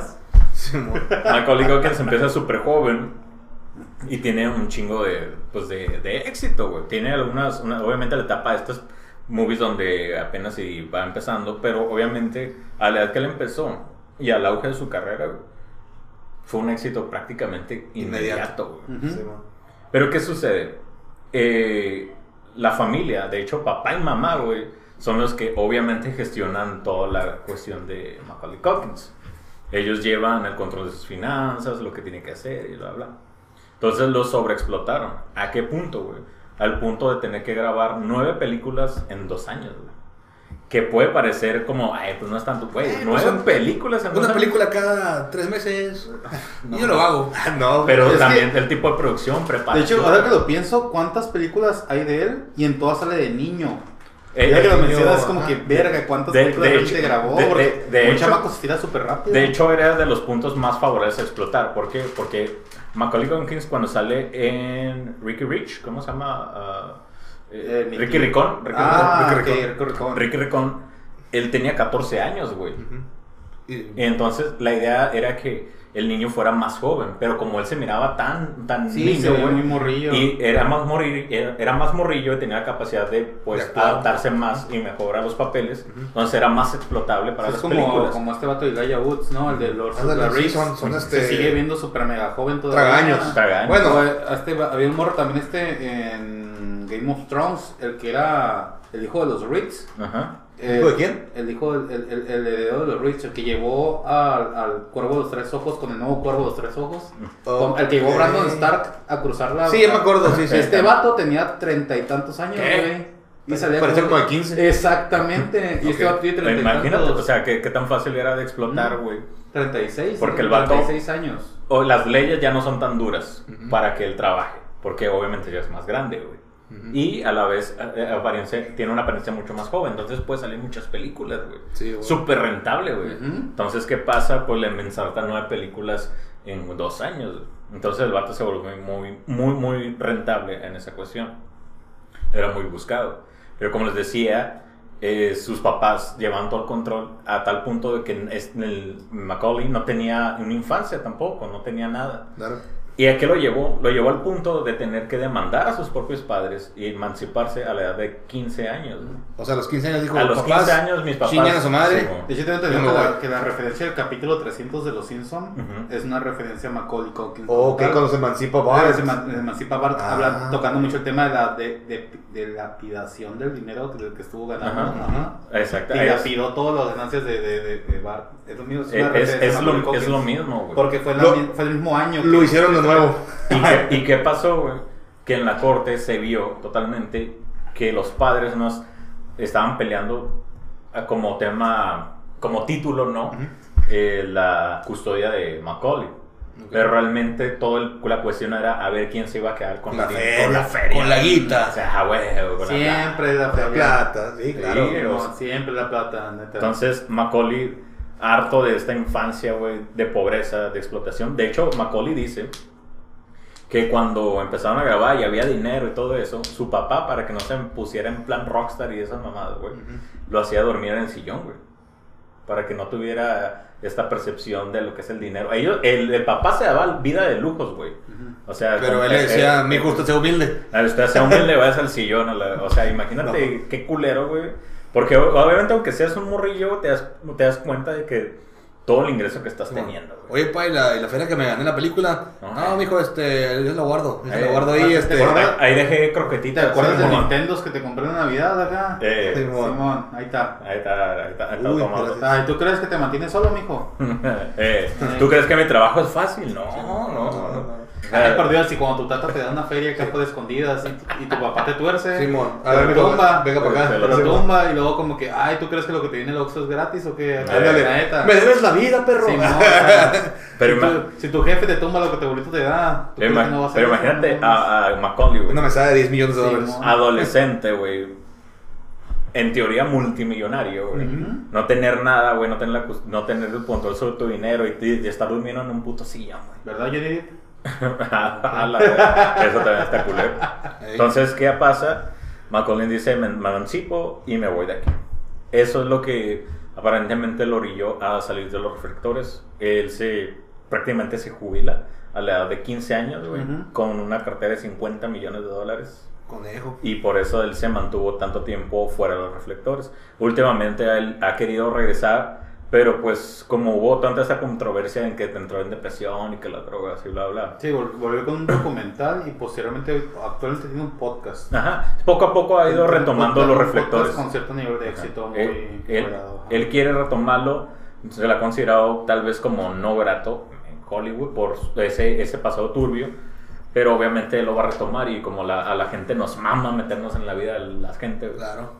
Es que no Pues, puede pensar como que, famoso de nuevo. como que, ay, qué pena estar en la lista negra de Hollywood o ser unos non gratos. El- Pero si te pones a pensar, la neta, el club de los non gratos de Hollywood es mucho mayor Mm. que el club. Es pura gente, que- es pura gente basada. De, de hecho, él, él no es que no sea grato, es que él, por su vida trágica, no lo que ya sabes que a Mm. Hollywood solo quiere gente acá. preten- La, como decimos, la vida se basa en O, pretensión. o más bien, cómo en manejaron. apariencia. apariencia, Más bien, en cómo apariencia. manejaron su tragedia. Ajá, Eso, que, cómo manejaron su tragedia. Y, y lo que va aquí es que, pues él también él defendió a, a Michael Jackson. Sí, que, sí. Es, que creo que es el siguiente Que es un spoiler, chavos, es uno de los siguientes temas, Michael Ajá. Jackson. Eh, él lo defendió y creo que por eso se hicieron muy amigos, porque Michael Jackson, o sea, de- ahorita hablando desde el punto de vista de Macaulay, ¿no? Michael Jackson al ser un, un, un infante frustrado, de repente se topa con esta nueva superestrella, güey. Y él dice, ¿sabes qué? Ven, yo te voy a Tenemos cuidar. mucho en común. Yo te, yo te voy a cuidar de que no sufras lo que yo sufrí. Por eso es que el Macaulay y Michael Jackson se hicieron, cercanos. se hicieron muy tan amigos. Y es por eso que él lo sigue defendiendo hasta la fecha. Él aclara que nunca hubo violación, que nunca esto. Sí. Fue a violaciones, inclusive sigue manteniendo relación con la familia Jackson al ser muy amigo de Paris Jackson. Sí. Chavos, la fundación post-mortem que le hicieron a Michael Jackson fue muy grosera. Sí, sí, sí, claro. Ya no se puede defender, ahora sí Sí, ya no se puede defender. Bueno, pero, ok, fin. Este, creo que vamos a seguir con... A fondear. A fondear, de hecho. Ah. Bueno, seguimos con un nuevo caso aquí que va muy hilado al caso de Macaulay Culkin, el cual es, adivinen cuál es, el papá de Michael Jackson. Michael Jackson. Michael Jackson. Muy bien. Ok, vamos a hablar sobre el papá de Michael Jackson. Ese cabrón sigue vivo, ¿verdad? No. ¿Ya de hecho, ya se murió. Hace Ah. dos años. Ah, pero bueno, eso es un spoiler, pero bueno. en fin, Spoiler alert, está muerto. está muerto. Vamos a hablar sobre Joseph Joe Jackson. Hubiera estado muy interesante que hubiera fallecido mientras eh, Michael estaba vivo. Ujú. a, ver, Pues- a ver cómo ha sido su comportamiento. A ver cómo hubiera sido exactamente. Bueno, pero podemos ver a los hermanos. De hecho, para allá vamos, ¿eh? Bien. Joseph Joe Jackson, el que fuera manager de los Jackson 5, nació en Arkansas en 1928. Y se sea, casó con ah, Catherine Cruz, con la que tuvo nueve hijos. Él tuvo también otra, un amante, Joe Bonnie, con la que mantuvo durante 25 años. ¿eh? Un amante de carrera larga, o sea, más que un matrimonio todavía. 25. 25 años con un amante, güey. Esa María no son amantes, esa María es una segunda esposa, ¿no, güey? Sí, la, la- Ah, de la hecho, capillita. de hecho estaba mirando ese pedo de que supuestamente las amantes ya van a poder demandar a, a sus a sus qué cómo se les llama A sus vatos, A a, sus- sus, a a sus sus side, a sus sugar daddies. Ah, no Sí, sé, güey. ya van a poder demandar por cuan- porque hay precisamente casos de amantes que duran tantos años que ya se les puede considerar legalmente Casi, casi una como esposa, un güey. cónyuge o una cónyuge, ajá. Bueno, formó parte de su propia banda, también igual, güey. Igual su propia banda de blues, llamada The Falcons, en los años 50. como que todos tuvieron esa racha Todos años 50, tuvieron, todos tuvieron bandas. En- sí, eh, entre los 50 y 60 ajá. Sí. Y este, la cual obviamente no triunfó, porque nadie sabe quién chingados son The Falcons, güey. Una vez el grupo fracasó. Es como el- la competencia de The Eagles, pero que no pegó. The The Falcons, Falcons, sí, güey. suena más sí, culero, ¿no? Sí, como No, que. es que de hecho piratona, yo creo que- que no me da Falcons, es como que más vergas, pero pues The Eagles sí, sacó una, sí sacó una rola chida. Sí, claro. Un- una rola que nada más es la única rola que conocemos de ellos. pero Ajá. el- esta rola está chida, Sí, la rola. ¿no? claro. Una vez el grupo fracasó y las ilusiones se desvanecieron, Joseph entró, perdón, Joseph encerró la guitarra en un armario y prohibió a sus hijos que la tocaran. O sea, el vato se frustró tanto que dijo, mis hijos no van a tocar la música. O sea, al menos ese güey se agarró esa actitud. Agarró como que chinga su madre la música. Y mis hijos Mis también. hijos, ok. Por ahí fue, ¿no? Sin embargo, su madre sí solía sacarla de vez en cuando y cantar canciones con sus hijos. Ay, porque no la vendió, güey. No sé, a lo mejor tenía valor sentimental, Pues, güey. el vato o sea, también traía pero- la pinche aguja y metida en el Sí, culo. que- Ok. Sí. Quiero seguir recordando mi vida. Sí. frustrada, O a lo mejor era como un. Sí, como, como un símbolo de su fracaso y la dejó. Sí, ¿por, bueno. por qué se martirizan así? O sea, yo No cuando sé, no, no- cuando no hago en algo, no tengo Vende las cosas acá. Tienes siquiera- ajá, yo, yo ya que me, yo que me considero retirado de la música, yo bendito o regalé todo lo que tenía. Sí, pues yo también que soy minimalista. Y no fue como que, ah, es que no quiero ver eso. Más bien es como que, ah, me, me vale verga, me Güey, lo pidieron. dinero espacio, güey. Sí, no O lo puse en dinero. venta, a mí la gente llegó y me lo pidió. Qué buena onda, vaquero. Me ha regalado algo. No, bueno. lo que me habías pedido te lo habías quedado. Yo todo lo que me pidieron se lo, lo fui regalando. Lo único De que regalé fue Mi mi, dignidad. mi guitarra. No, esa es- acústica. esa- esa sí, No, la dignidad la perdés un verguero. Sí, esa se puede. Cuando te dedicas a la música de mi- la dignidad, la pierdes la primera noche. Oye, eso es un insulto para mí. Bueno, su madre le sacaba de vez en cuando y cantaba canciones con sus hijos. Ahí fue cuando Joe y Catherine descubrieron las increíbles aptitudes musicales de sus hijos. De todos ellos, uno brillaba con luz propia a la hora de cantar y moverse, el cual era obviamente Michael Jackson. Ah. No, Michael Jackson. Sus hermanos tienen talento. Claro, pero él brillaba, güey. O sea, obviamente. No por, no por algo se llama. No, por algo- yo nunca he creído que fue como que, que brillaba más, sino que para cuando ya estaban los cinco, Aparte, era el más morrillo y su aparte, era más aguda. era el más morrito, güey. Era el más morrito. curioso, ¿no? Otro de sus sueños frustrados fue el de ser boxeador pro- profesional, lo cual tuvo que dejar a un lado para mantener a su familia. Cuando Michael nació en el 58, yo trabajaba como operador de grúas, o sea, desde carrera musical, rockstar o bluestar, lo que sea. Eh, y de ser boxeador, güey, pues vámonos a hacer lo más perreo del mundo, o a ser operador de grúas, güey. Imagínate la frustración del cabrón. No, yo siento que me sentía más frustrado si fuera Godín. Bueno, Porque como, De, de Godín. es que, es que Godín, como Godín te da más tiempo de pensar. Pero es que, es que Godín es algo. Sí, güey. Godín, güey, es un término muy, muy nuevo, güey, porque antes las personas eran eh, white collar workers, o sea, Oficinista. oficinistas o, o trabajadores de cuello blanco, Ajá. y los de cuello azul, que eran los, los que tenían profesiones. obreros. Obreros y profesiones. Entonces él era de cuello azul. Digo, si, si eres del cuello azul no te da ni tiempo de pensar en lo, en lo de la verga que te está yendo o que te está yendo más de la verga. Sí. No, pero, pero de todos modos, no existía el término Godines como Godín. tal. Esta es un poco despectivo, pero antes, si una persona era administrativa o tenía cuello blanco, pues es una persona que le iba bien en el trabajo, que tenía un Que buen tenía trabajo. un trabajo seguro. seguro, este, podía- bien pagado, que- bla, bla, bla. La inocencia de antes, de que puedes crecer en la empresa. Pero, haces ver con- bla, bla, pero es que usted lo describe con una forma como hacerlo ver con envidia, ¿sabes? Como que, Pues no "Ay, envidia, pero Ah, es que yo se, se- quiero se- esa vida. se o sea. distinguía, pues un poco si eras Ah, obrero y o eras este alguien que se Sí, dedicaba a algo que- como una. Es que en los 90 se romantizó mucho ese pedo del trabajo de oficina de esa verga. Sí.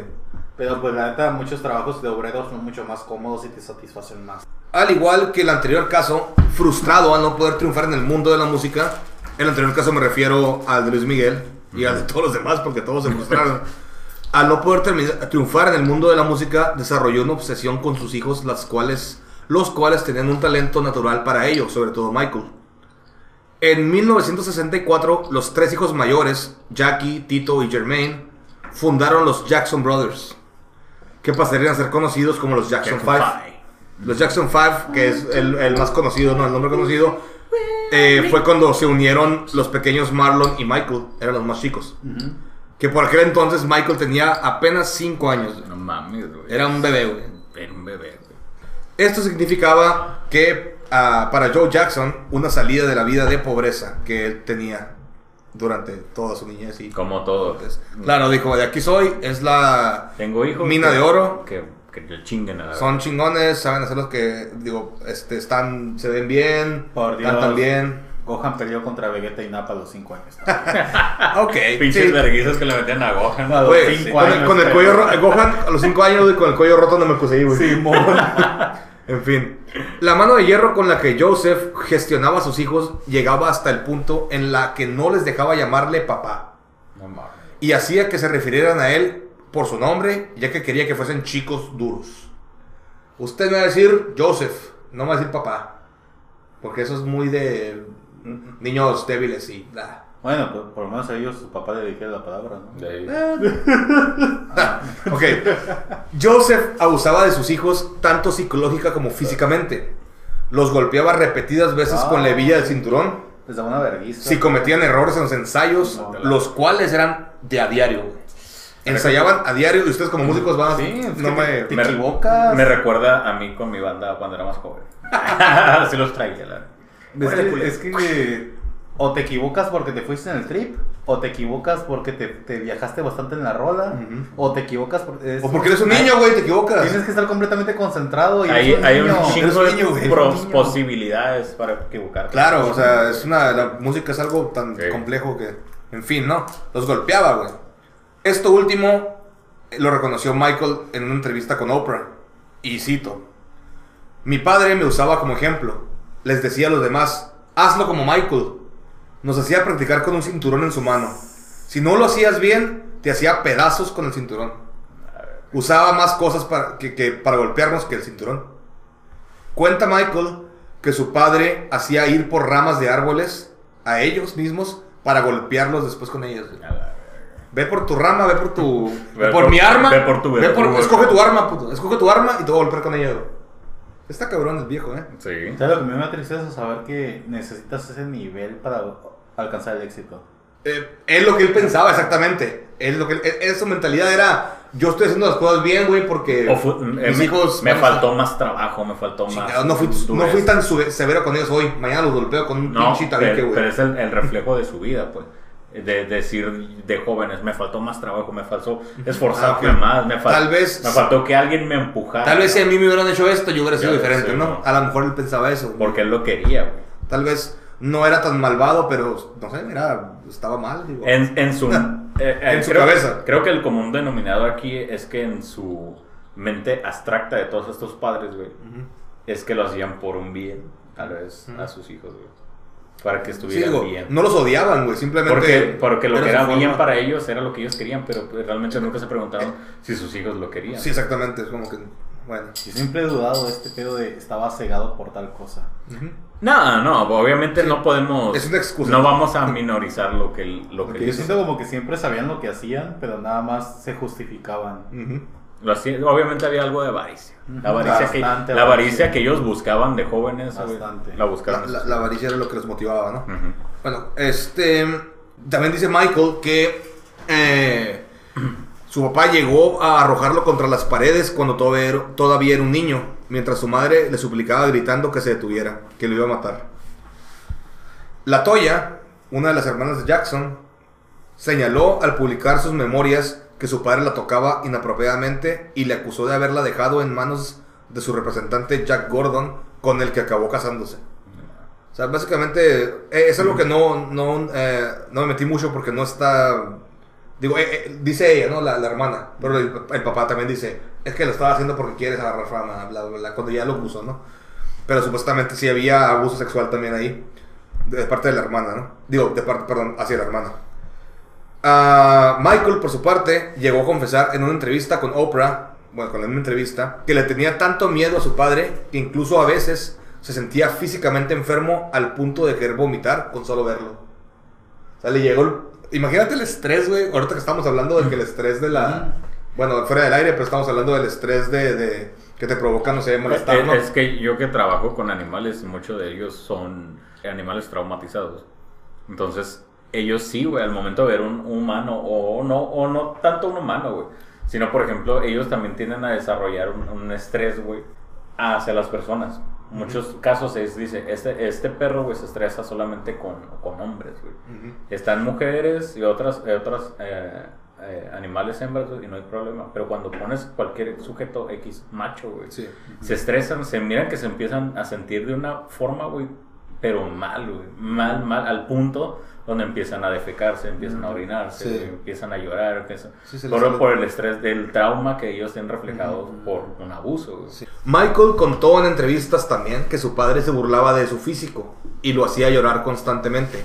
Sobre todo empezó cuando empezó la pubertad y empezó a sufrir los cambios que conlleva como el acné y los cambios de voz. Lo cual nos lleva a la peor de las cosas que Joseph Jackson llegó a ser como padre. A mi Ah. parecer y al parecer de creo que de todo el Ah, mundo. ah, Ahora, hay, hay que aclarar que no está confirmado. E- Es, es una declaración que hizo su doctor Ujú. póstuma de la muerte de, de Michael Jackson, Sí. en el cual él declara que... Bueno, cas- ca- eh, da- da- bueno, sí, es tu tema. da- Es- da- ok. da. Ahí va. Se supo hace relativamente poco, como decía él, con la revelación que realizó Conrad Murray, que fue el médico, que de hecho eh, eh, era su médico de cabecera, quien fue el que le, pro- el que le dio las, las medicinas o las drogas que al final le llevaron a morir, ¿no? Sí, a quien lo acusaron de homicidio. Lo acusaron de, lo, lo acusaron de muerte, ajá, del homicidio involuntario de Michael Jackson. Bueno, él era también su confidente en, en- en muchos aspectos, ¿no? Y afirmó que el cantante fue castrado químicamente por su padre cuando era un niño para que no perdiera su característica voz aguda. Y eso explica completamente el por qué Michael seguía hablando con esa voz a su adultez. Sí, es que es una voz antinatural completamente. Es completamente anti- antinatural su voz. Y muchos lo sospechábamos, pero no teníamos los pelos en la No, no, mano no. para comprobarlo. Ahora bien, si su doctor dice eso, ya después de ser acusado, después de salir, es que esa madre fue después de que el doctor de- salió de la cárcel. Dijo, ¿sabes es. qué? Ya no me importa, ahí va. Ahí va, y eso pasó, y yo fui, entonces yo estuve Le, ahí. le da un, le da un poco de cierta credibilidad, por así decirlo. Oye, Sí. muchachos, el, el- el título del podcast no es en, bre- no es en vano, es si somos un montal de, de ebrios disléxicos aquí, señor. Aquí se. se... bueno, eso fue para que no perdiera su voz y funcionó, porque el vato siguió cantando y hablando igual hasta que ya pasado los 40 años, 50 que tenía. Ahora, la Ajá. castración química tengo entendido que no es como tal. No es castración física. No es castración- Ah, o sea, era un tratamiento, temporal, ¿no? hormon- era un tratamiento Hormonal. que él llevó para en base precisamente al acné y para evitar los cambios de voz. Ese es un tratamiento hormonal, obviamente, me imagino yo que con estrógenos, no tanto con. Sí, de, de hecho, esas castraciones químicas a los a quienes se las realizan son a violadores. A los violadores. ajá, O sea, es más que- básicamente un castigo, güey. O sea, no, no es algo que... Aquellos violadores que obtuvieron la libertad condicional Mm. o, o- o fueron liberados posteriormente a su condena. Se les aplica una, una castración química y tienen que seguir asistiendo a recibirla. Entonces, en este caso, Michael no fue una no fue una situación de una sola vez. Tuvo que Fue estar yendo- recurrente. fue recurrente. Sí, fue un tratamiento largo, ¿no? Tuvo que estar Lo cual, bastante es, lo, cual lo el vuelve todavía más turbio. Lo vuelve sea, más turbio el pedo, o sea, no fue como que, ah, lo durmieron y, y apareció sin huevos. Ah, no, estuvo, Varias Es veces. que no- estuvo bastante tiempo bueno, como- Sí, porque no es físico, no es. Como que la lesión no es físico, no es como que no tuviera huevos, o sea, simplemente no tenía... Y de hecho es un punto muy importante, eh, el impulso sexual también se eh, desvanece. Ajá, claro, sí, de hecho. Sí, el impulso sexual, se, sí, por eso Sí. se le hacen a los violadores, para que su, su este, impulso o su necesidad por violar se vea eh, apagada, ¿no? Sí, es como ese, ese switch que te encienden cuando te dan un talloncito en la situación en, el en la situación perfecta. Sí.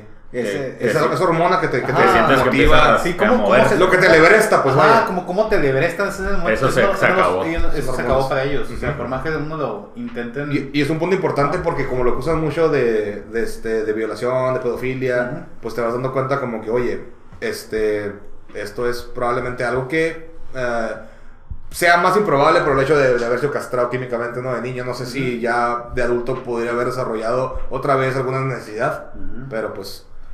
Igual este va, va, va junto con pegado con que Michael Jackson nunca tuvo una niñez y tal vez este o quería proteger a niños como en el caso de Macaulay Culkin, por eso ahí, va este que- Al, al- al ser un artista infante tan traumatizado, él se fue por querer proteger a los niños. O sea, ya cuando empiezas a tener todas estas piezas y las empiezas a unir, empie- empiezas a comprender el por qué el comportamiento un tal, tal vez extraño para nosotros como adultos, ¿no? Pero si ya ves su vida, güey, y unes todas estas piezas, te das cuenta que su comportamiento era lógico, güey.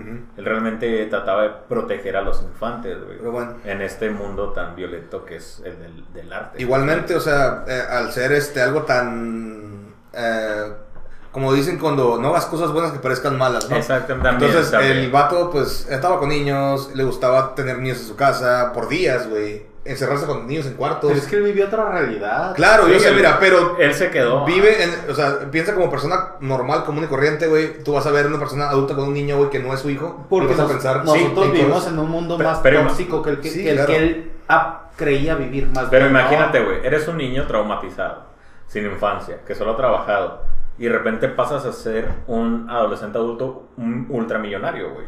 O sea, tú no tuviste un desarrollo normal, no tuviste un crecimiento.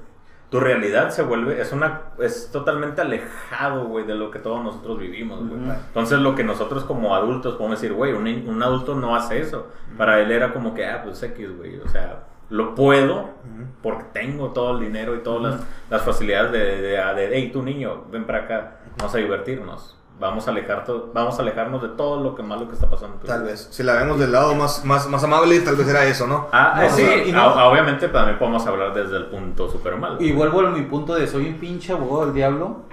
Pero es que, sinceramente, yo veo a, a Michael Jackson como.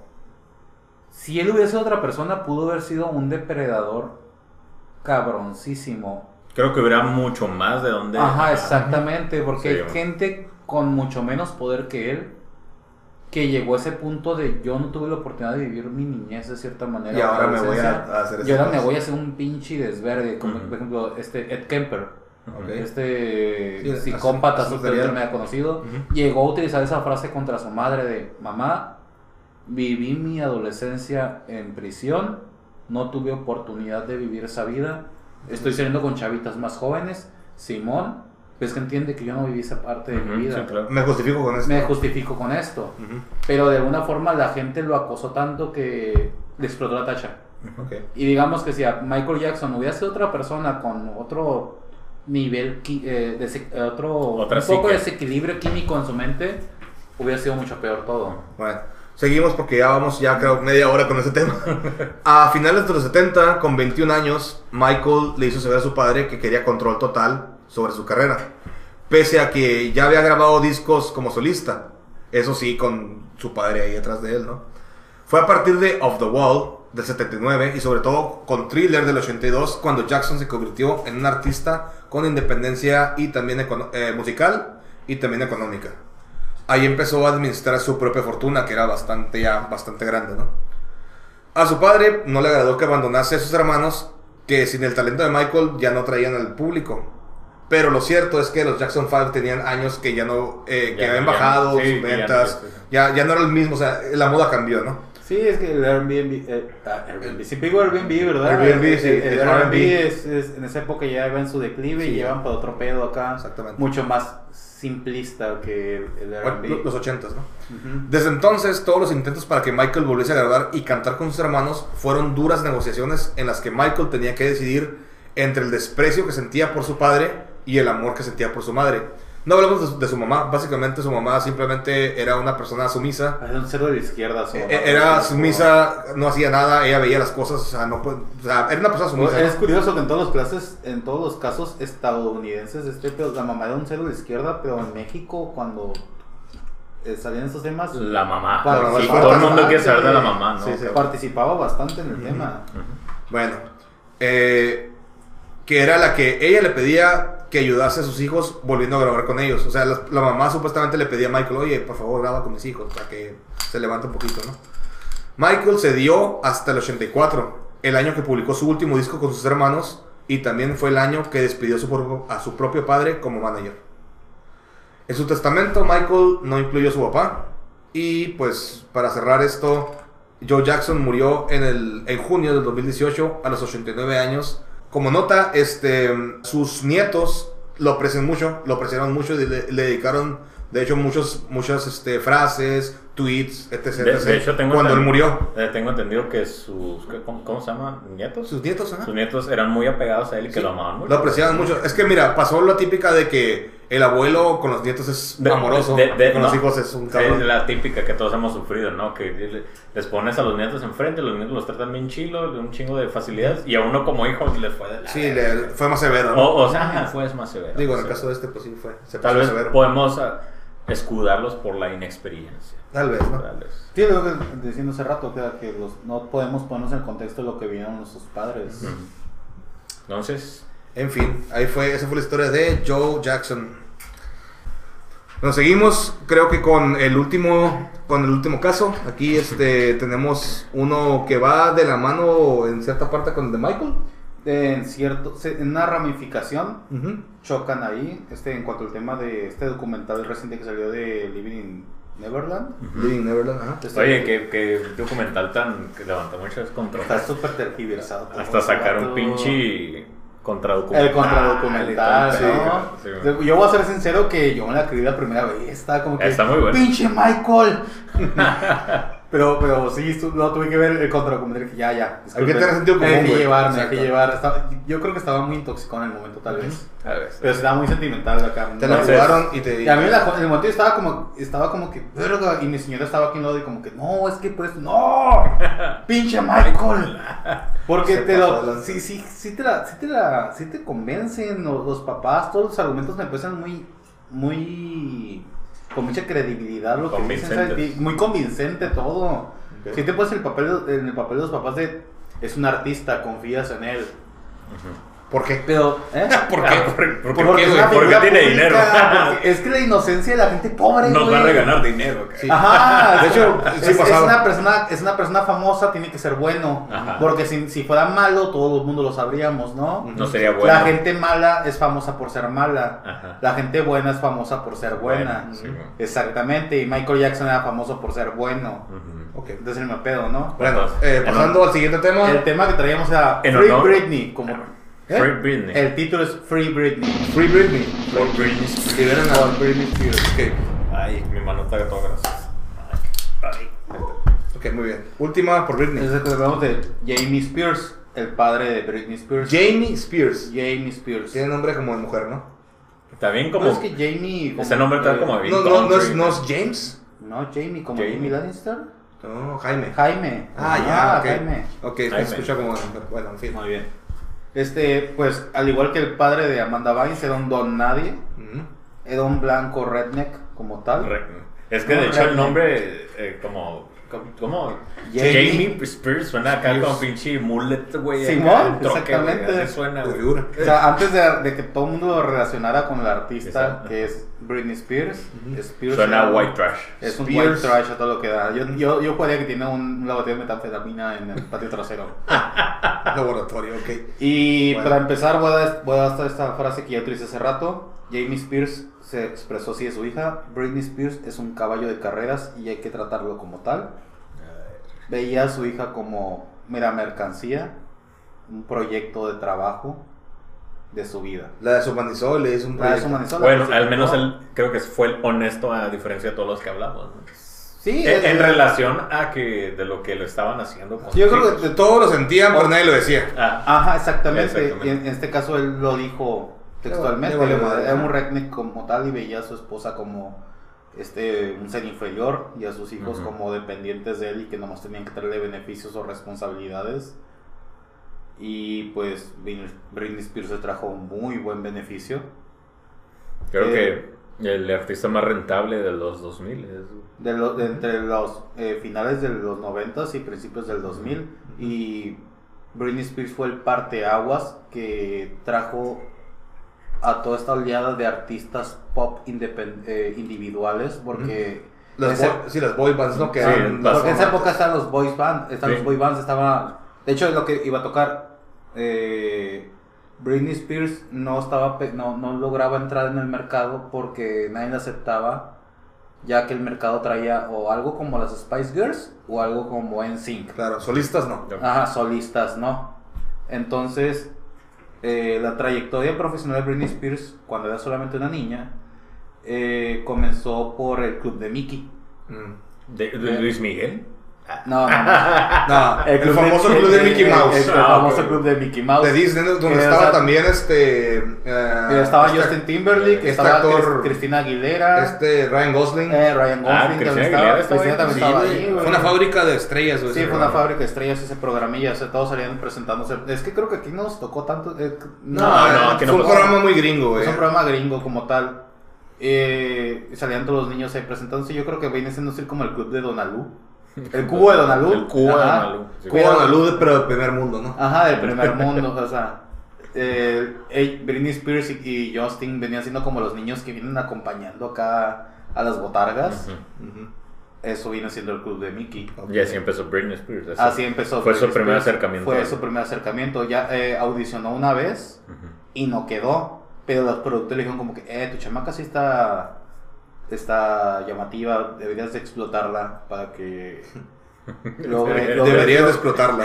Así, le de- dijo textualmente. Ajá, Deberías de textualmente explotarla. deberías de explotarla para que saque su mayor, este... Sácale Potencial. jugo. Saque de jugo acá, su mayor potencial. Y pues metieron a Britney a clases de canto, clases de baile, clases de actuación, hasta que por fin logró entrar al club de Mickey.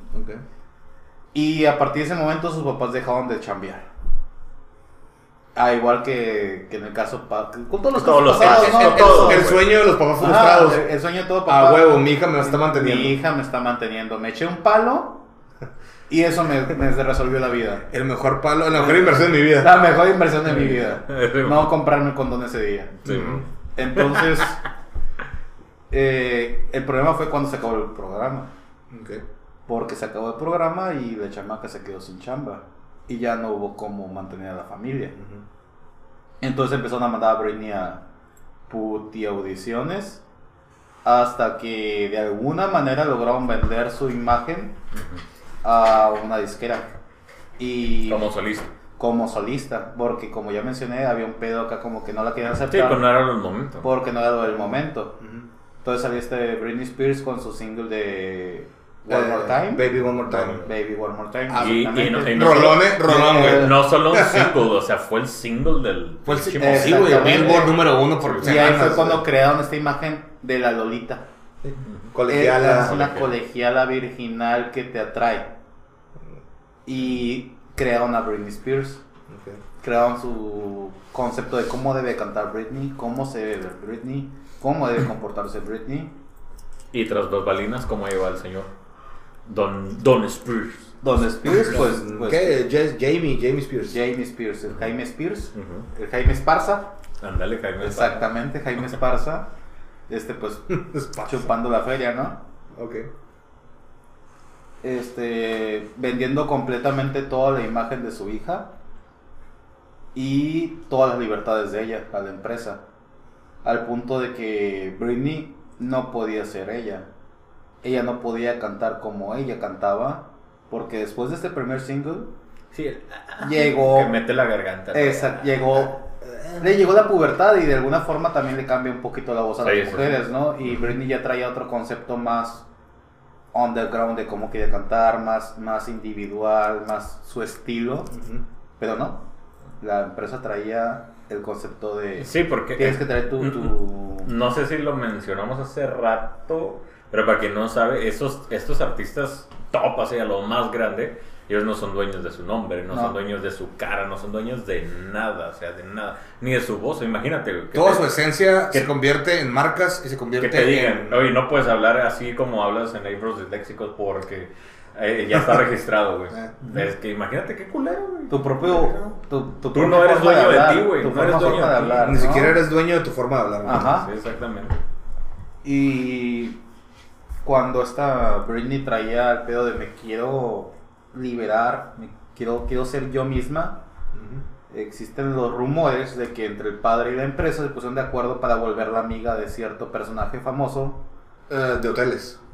eh, en relación con usted, Paris Hilton, que tiene esta, este, eh, se ha dejado por ahí dicho que ella trabajaba como amiga, de que... O sea, no era, su, no era su amiga, sino que la contrataron para ser su amiga. Ajá, exactamente, como que te pago una feria y te vuelves amiga de mi hija, ¿qué onda? Y la vuelves una drogadicta alcohólica. Eso está súper jodido, güey. Ah, exactamente. O sea, Eh, Paris Hilton eh, resultó involucrada en ese pedo de que la contrataban las disqueras para que fuera la chica de las fiestas que se llevaba a sus artistas de fiesta y las destruyera de alguna manera, ¿no? Las volviera ¿con qué fin? ¿Para generar controversia? o- generar controversia más que nada, exactamente. Sí, porque si de repente no estás en el ojo público por tus éxitos, güey, la controversia es la mejor Sí, claro. manera, la más barata. Cuando ya te vuelves irrelevante, hay que hacer controversia. Es para lo más volver- barato, güey, para mantenerte en la Mm, lista Claro, completa, claro, sí. Y poco a poco, este, entre que le quitaban libertades de la empresa y que nomás se la involucraba entre drogas Ujú. y alcohol, este, ella desarrolló esta como ansiedad social. Porque si tienes un cabrón tomando una foto cada 5 segundos todo el día, donde no se te pueden, no puedes ni salir a la calle a, a- a ver cómo está el clima o algo así sin que te tomen 10 fotos, no puedo asomarte por la ventana, Ujú. pues vas, te rompes, ¿no? Te, Sí, te- sí, sí. te destruyes. Supongo que yo- harta. La Casi todo- presión que debes de A- sentir, Aquí por lo menos los que estamos aquí en la mesa puedo decir que vivimos la época en la única forma en que nos enteramos de Britney Spears era por una de revista. Ujú. Pero es Pues que... yo, yo no me esperaba que la tipa que vivía de su imagen de repente se rapara y se tatuara Ah, a pero- la madrugada. Pero es ¿no? una, es una consecuencia lógica en base a, a su decadencia. Ah, no, pues es que no la idea de este pedo es que como tenían tan vendida su propia imagen y quería liberarse Sí, sí, de, sí. Ese, de ese pedo de Por- porque por- la única forma en que no me pueden seguir obligando a que yo siga vendiendo mi imagen es que ya no me vea como me veo. Sí, exactamente. Entonces, fue a, a intentar quitarse eh, las extensiones que le habían obligado a tener. Dijo, Nel, no te lo puedo quitar. Ah, ¿no me lo vas a quitar? Se rapó. Ujú. Mm. Digo, ah, quieren seguir ven- vendiendo mi imagen de mujer pulcra y virginal. Me voy y me tatúo. No fue por locura porque mucha gente pensó de que, güey, se volvió loca. Ajá. Y estuvo bien pendejo, güey, porque antes, o sea, que otra mujer se rapara, güey, era como que, güey, ¿qué te pasa en la cabeza, güey? No como ahorita en la cuarentena, ¿no? No, pues ahorita ya, o sea, como No, sea, no, Pero antes era como que, me acuerdo, güey, me acuerdo yo de esa noticia. No, que Britney rapándose acá en la calle, ¿no? Y le pegó un carro con unos palos de golf, algo así. Ah, ay, ay, el pedo es que la estaban acosando e insultando desde el otro carro los paparazzis de que Sí. estaban persiguiendo por la calle y no Eh. la acosaban. Hay videos del vato presumiendo de el trabajo de un paparazzi ser la novia, de ser como el novio tóxico de, de la persona y- y, la están acosando, Sí, insultando, eh, acosando, insultando. Va a explotar en algún momento y eso es lo que te va a mostrar nada más las noticias. Pero es lo que quieren hacer. Cuando explotó, en el momento en que explotó. Sí. De eso, no eh, por qué lo hizo. No, Eh, ¿por qué? Eh, Esto conlleva a por qué actualmente todo el medio del paparazzi, güey, es tan diferente actualmente. Sí. En base- Hace rato tocamos el tema, eh, en- fuera de cámaras, el tema de la ley Britney, que surgió a base de todo este, de este problema. No sé si han notado, chavos, pero en nuestra época, cuando éramos chavitos acá, eh, las fotos de los paparazzi hicieron aquí la cara. Sí, güey. De- que- de- repito, estaba viendo estos... Pues si quieres con microscopio, toma una Ah, foto. tipo güey. videos, este, phone footage, no, no, este, documentalistas de los acá. próximos, ¿no? Sí. Eh, donde están grabando los mismos paparazzis de cómo están acosando a Britney, que nomás salió al patio a tratar de salir de su casa y ya la están acosando, le están tomando fotos, hey, ¿necesitas algo? ¿Quieres hablar con alguien? ¿Quieres hablar con alguien? ¿Estás bien? ¿Estás bien, Britney? Y la amor así como que, güey, déjenme sola. Sí. Está sentada en la banqueta porque no pudo ni salir de la banqueta de su casa sin que 20 cabrones le están fotografiando y te están acosando y diciendo, ¿tienes algo? ¿Tienes algo? ¿Tienes algo? Si en mi ¿Por casa me preguntan... ¿Por qué? ¿Por qué? ¿Por qué esto? ¿Qué- Ah, si, en mi casa me ¿Hay un preguntan más de dos veces seguidas si estoy bien, ya me envergo, güey. ¿Por qué tan, por qué tan peinada? ¿A dónde tan peinada? Ah, Sí, sí. o a dónde tan despeinada? Imagínate lo que ella tenía que, que estar sufriendo. Y entonces eh, se quedó la de Britney y se han notado actualmente las fotos de paparazzis. Son a casi dos pinches cuadras de donde está el, el artista. Pero ya tienen cámaras más cabronas Ah. que pueden tomar fotos así como de. cámaras más cabronas. Una cuadra, güey, que se ve como de. tú ven que aquí. la privacidad sigue escaseando. Tal vez, no, tal vez no lo saben, pero con la cámara que grabamos podemos tomar fotos a un kilómetro de distancia. Así que. Mm. Así que Digo, es una cámara X, güey. Imagínate Sí, la sí. cámara de los cabrones paparazzis, güey, con putos telescopios en las lentes, güey. O sea. Y es por eso que noté más mi calvicie, mi calvicie últimamente. Digo, ah, maldita seas. Sí, la tecnología avanza, güey. Entonces, este, lo que fue el papá de Britney, ¿Qué pasa? ¿Qué, ¿Qué pasó pasa? con él? Ah, ¿Qué- qué mira, pues vienen. En base a todo este pedo del, del asunto de, de Paris Hilton y su- sus intentos de Britney de intentar emanciparse de la empresa y del control de sus padres, pues sus padres aplicaron una ley de. aplicaron un- una demanda de eres incompetente, No eres mentalmente. no eres mentalmente estable, y así que te vamos a quitar todos tus derechos como ser humano y tú ya nomás tienes que seguir viviendo y produciendo para nosotros. Como una vaca eh, que la tienen como que en una máquina para sacarle leche, ¿no? Así de que Exactamente. tú vas a nomás. Y pues aprovechándose de las muy malas decisiones de Britney y su inocencia de cuántos matrimonios ha tenido con personas que se han abusado Ah, completamente de ella, que uno de ellos fue uno de los acusadores de violación de, de Michael Jackson, Mm. este El, bail- el bailarín. el bail- este coreógrafo de NSYNC, no, Coreógrafo. ahorita no traigo el nombre, se me va el pedo. Y seguramente lo traigo, pero si me pongo a leerlo ahorita, chavos, vamos a perder. el Bueno, en hilo. fin, era un bailador, era un coreógrafo en sí. El, el coreógrafo de NSYNC acusó de violación a Michael Jackson para tratar de sacarle feria recientemente y en su tiempo se volvió este novio de Britney Spears es- y también llegó a aprovecharse de la situación a sacar sus videos y luego sacar sus entrevistas de por qué termina con Britney Spears y acusándole de ser una pinche loca de mierda, Ujú. como hacen todos los que tratan de, de colgarse Sí, sí, de de la que se cuelgan. Este se le quitó completamente el control a Britney Spears de tomar cualquier decisión. Britney Spears no puede conducir. Britney Spears no puede decir cuándo puede grabar. ¿Qué puede grabar? No puede decir cuándo puede ver a sus hijos. No puede decir con quién casarse ni con quién tener una relación. Esa es la vida actual de Britney Spears con, de, de parte de su padre. Su padre ha tenido todo este control en base a una, a una abogada Espera, ¿actual o en ese tiempo? No, No, no, no, no. este pedo hasta la fecha es que se, se va ahorita, güey. Porque Britney Spears, de hecho, aumentó, metió esta demanda, güey, para poder liberarse de las eh, de los derechos de su padre sobre su vida, güey. Ok. Y precisamente lo sacaba. Fa- falló, güey, en su contra, güey. Ajá. Falló. en su Perdió el juicio. Eh, pero ya es un adulto, ¿no? No debería poder ser. Tiene 40 años ya. eman- 40 Sí, pues, es un adulto muy. Y aún así, eh, tampo- tan, tan así es la corrupción a nivel de cuánta gente trabaja viviendo del, del sueldo, de lo que... Eh, de es la- de las eh, eh, Es que la regalías, bronca, güey, es que todos en contra de Eh, ella. Mucha gente vive de Britney Spears. Mucha, güey. Mucha. Mucha, demasiada gente, güey. Entonces imagínate, güey, le están chupando toda la, le están chupando toda la feria y toda su vida, güey, qué culero. La morra bien pudo haber dicho, ¿sabes qué? Me libero ya, a Sí, la verga. sí ya, como Macaulay, como. ya mi vida, ya me jubilo, ya, No, por fin. Pero es que de todos los artistas que hemos hablado, yo me atrevería a decir que Britney Spears generó mucho más dinero que Michael Jackson en sus tiempos, ¿eh? Para cerrar, ¿qué podemos decir de. de este. Recientemente el juicio falló en contra de ella. Entonces su padre seguirá teniendo control en todo su nombre. Y el- el- lo que ella más que lucha es por poder tener autoridad sobre sus hijos, o más bien poder ver a sus hijos cuando ella quiere ver a sus hijos. Ni siquiera eso puede. No, ni siquiera eso puede. Eh, Y en base a eso, Britney ya sacó su, su as bajo la manga. En el cual, ok, falló en mi contra. No hay pedo. Mis hijos ya casi son adultos. Yo ya no chambeo.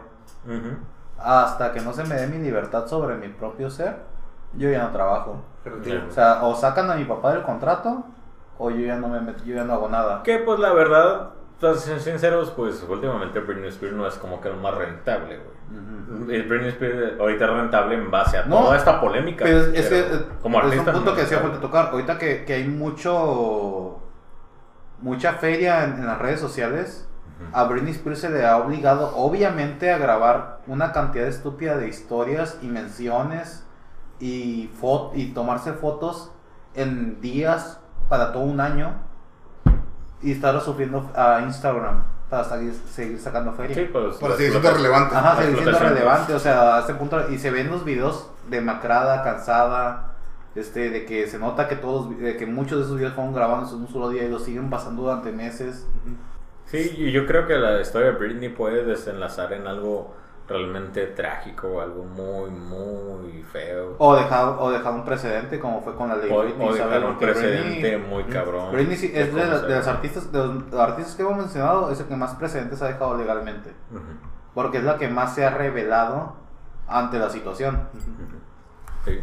Hay que darle ese mérito sin duda alguna. Y yo, Britney alone. Ah, como decía el video, ¿no? Vato. Sí, Britney alone, ok. No somos Britney, dejen Britney libre. Bueno, en fin, este, aquí vamos a terminar el episodio.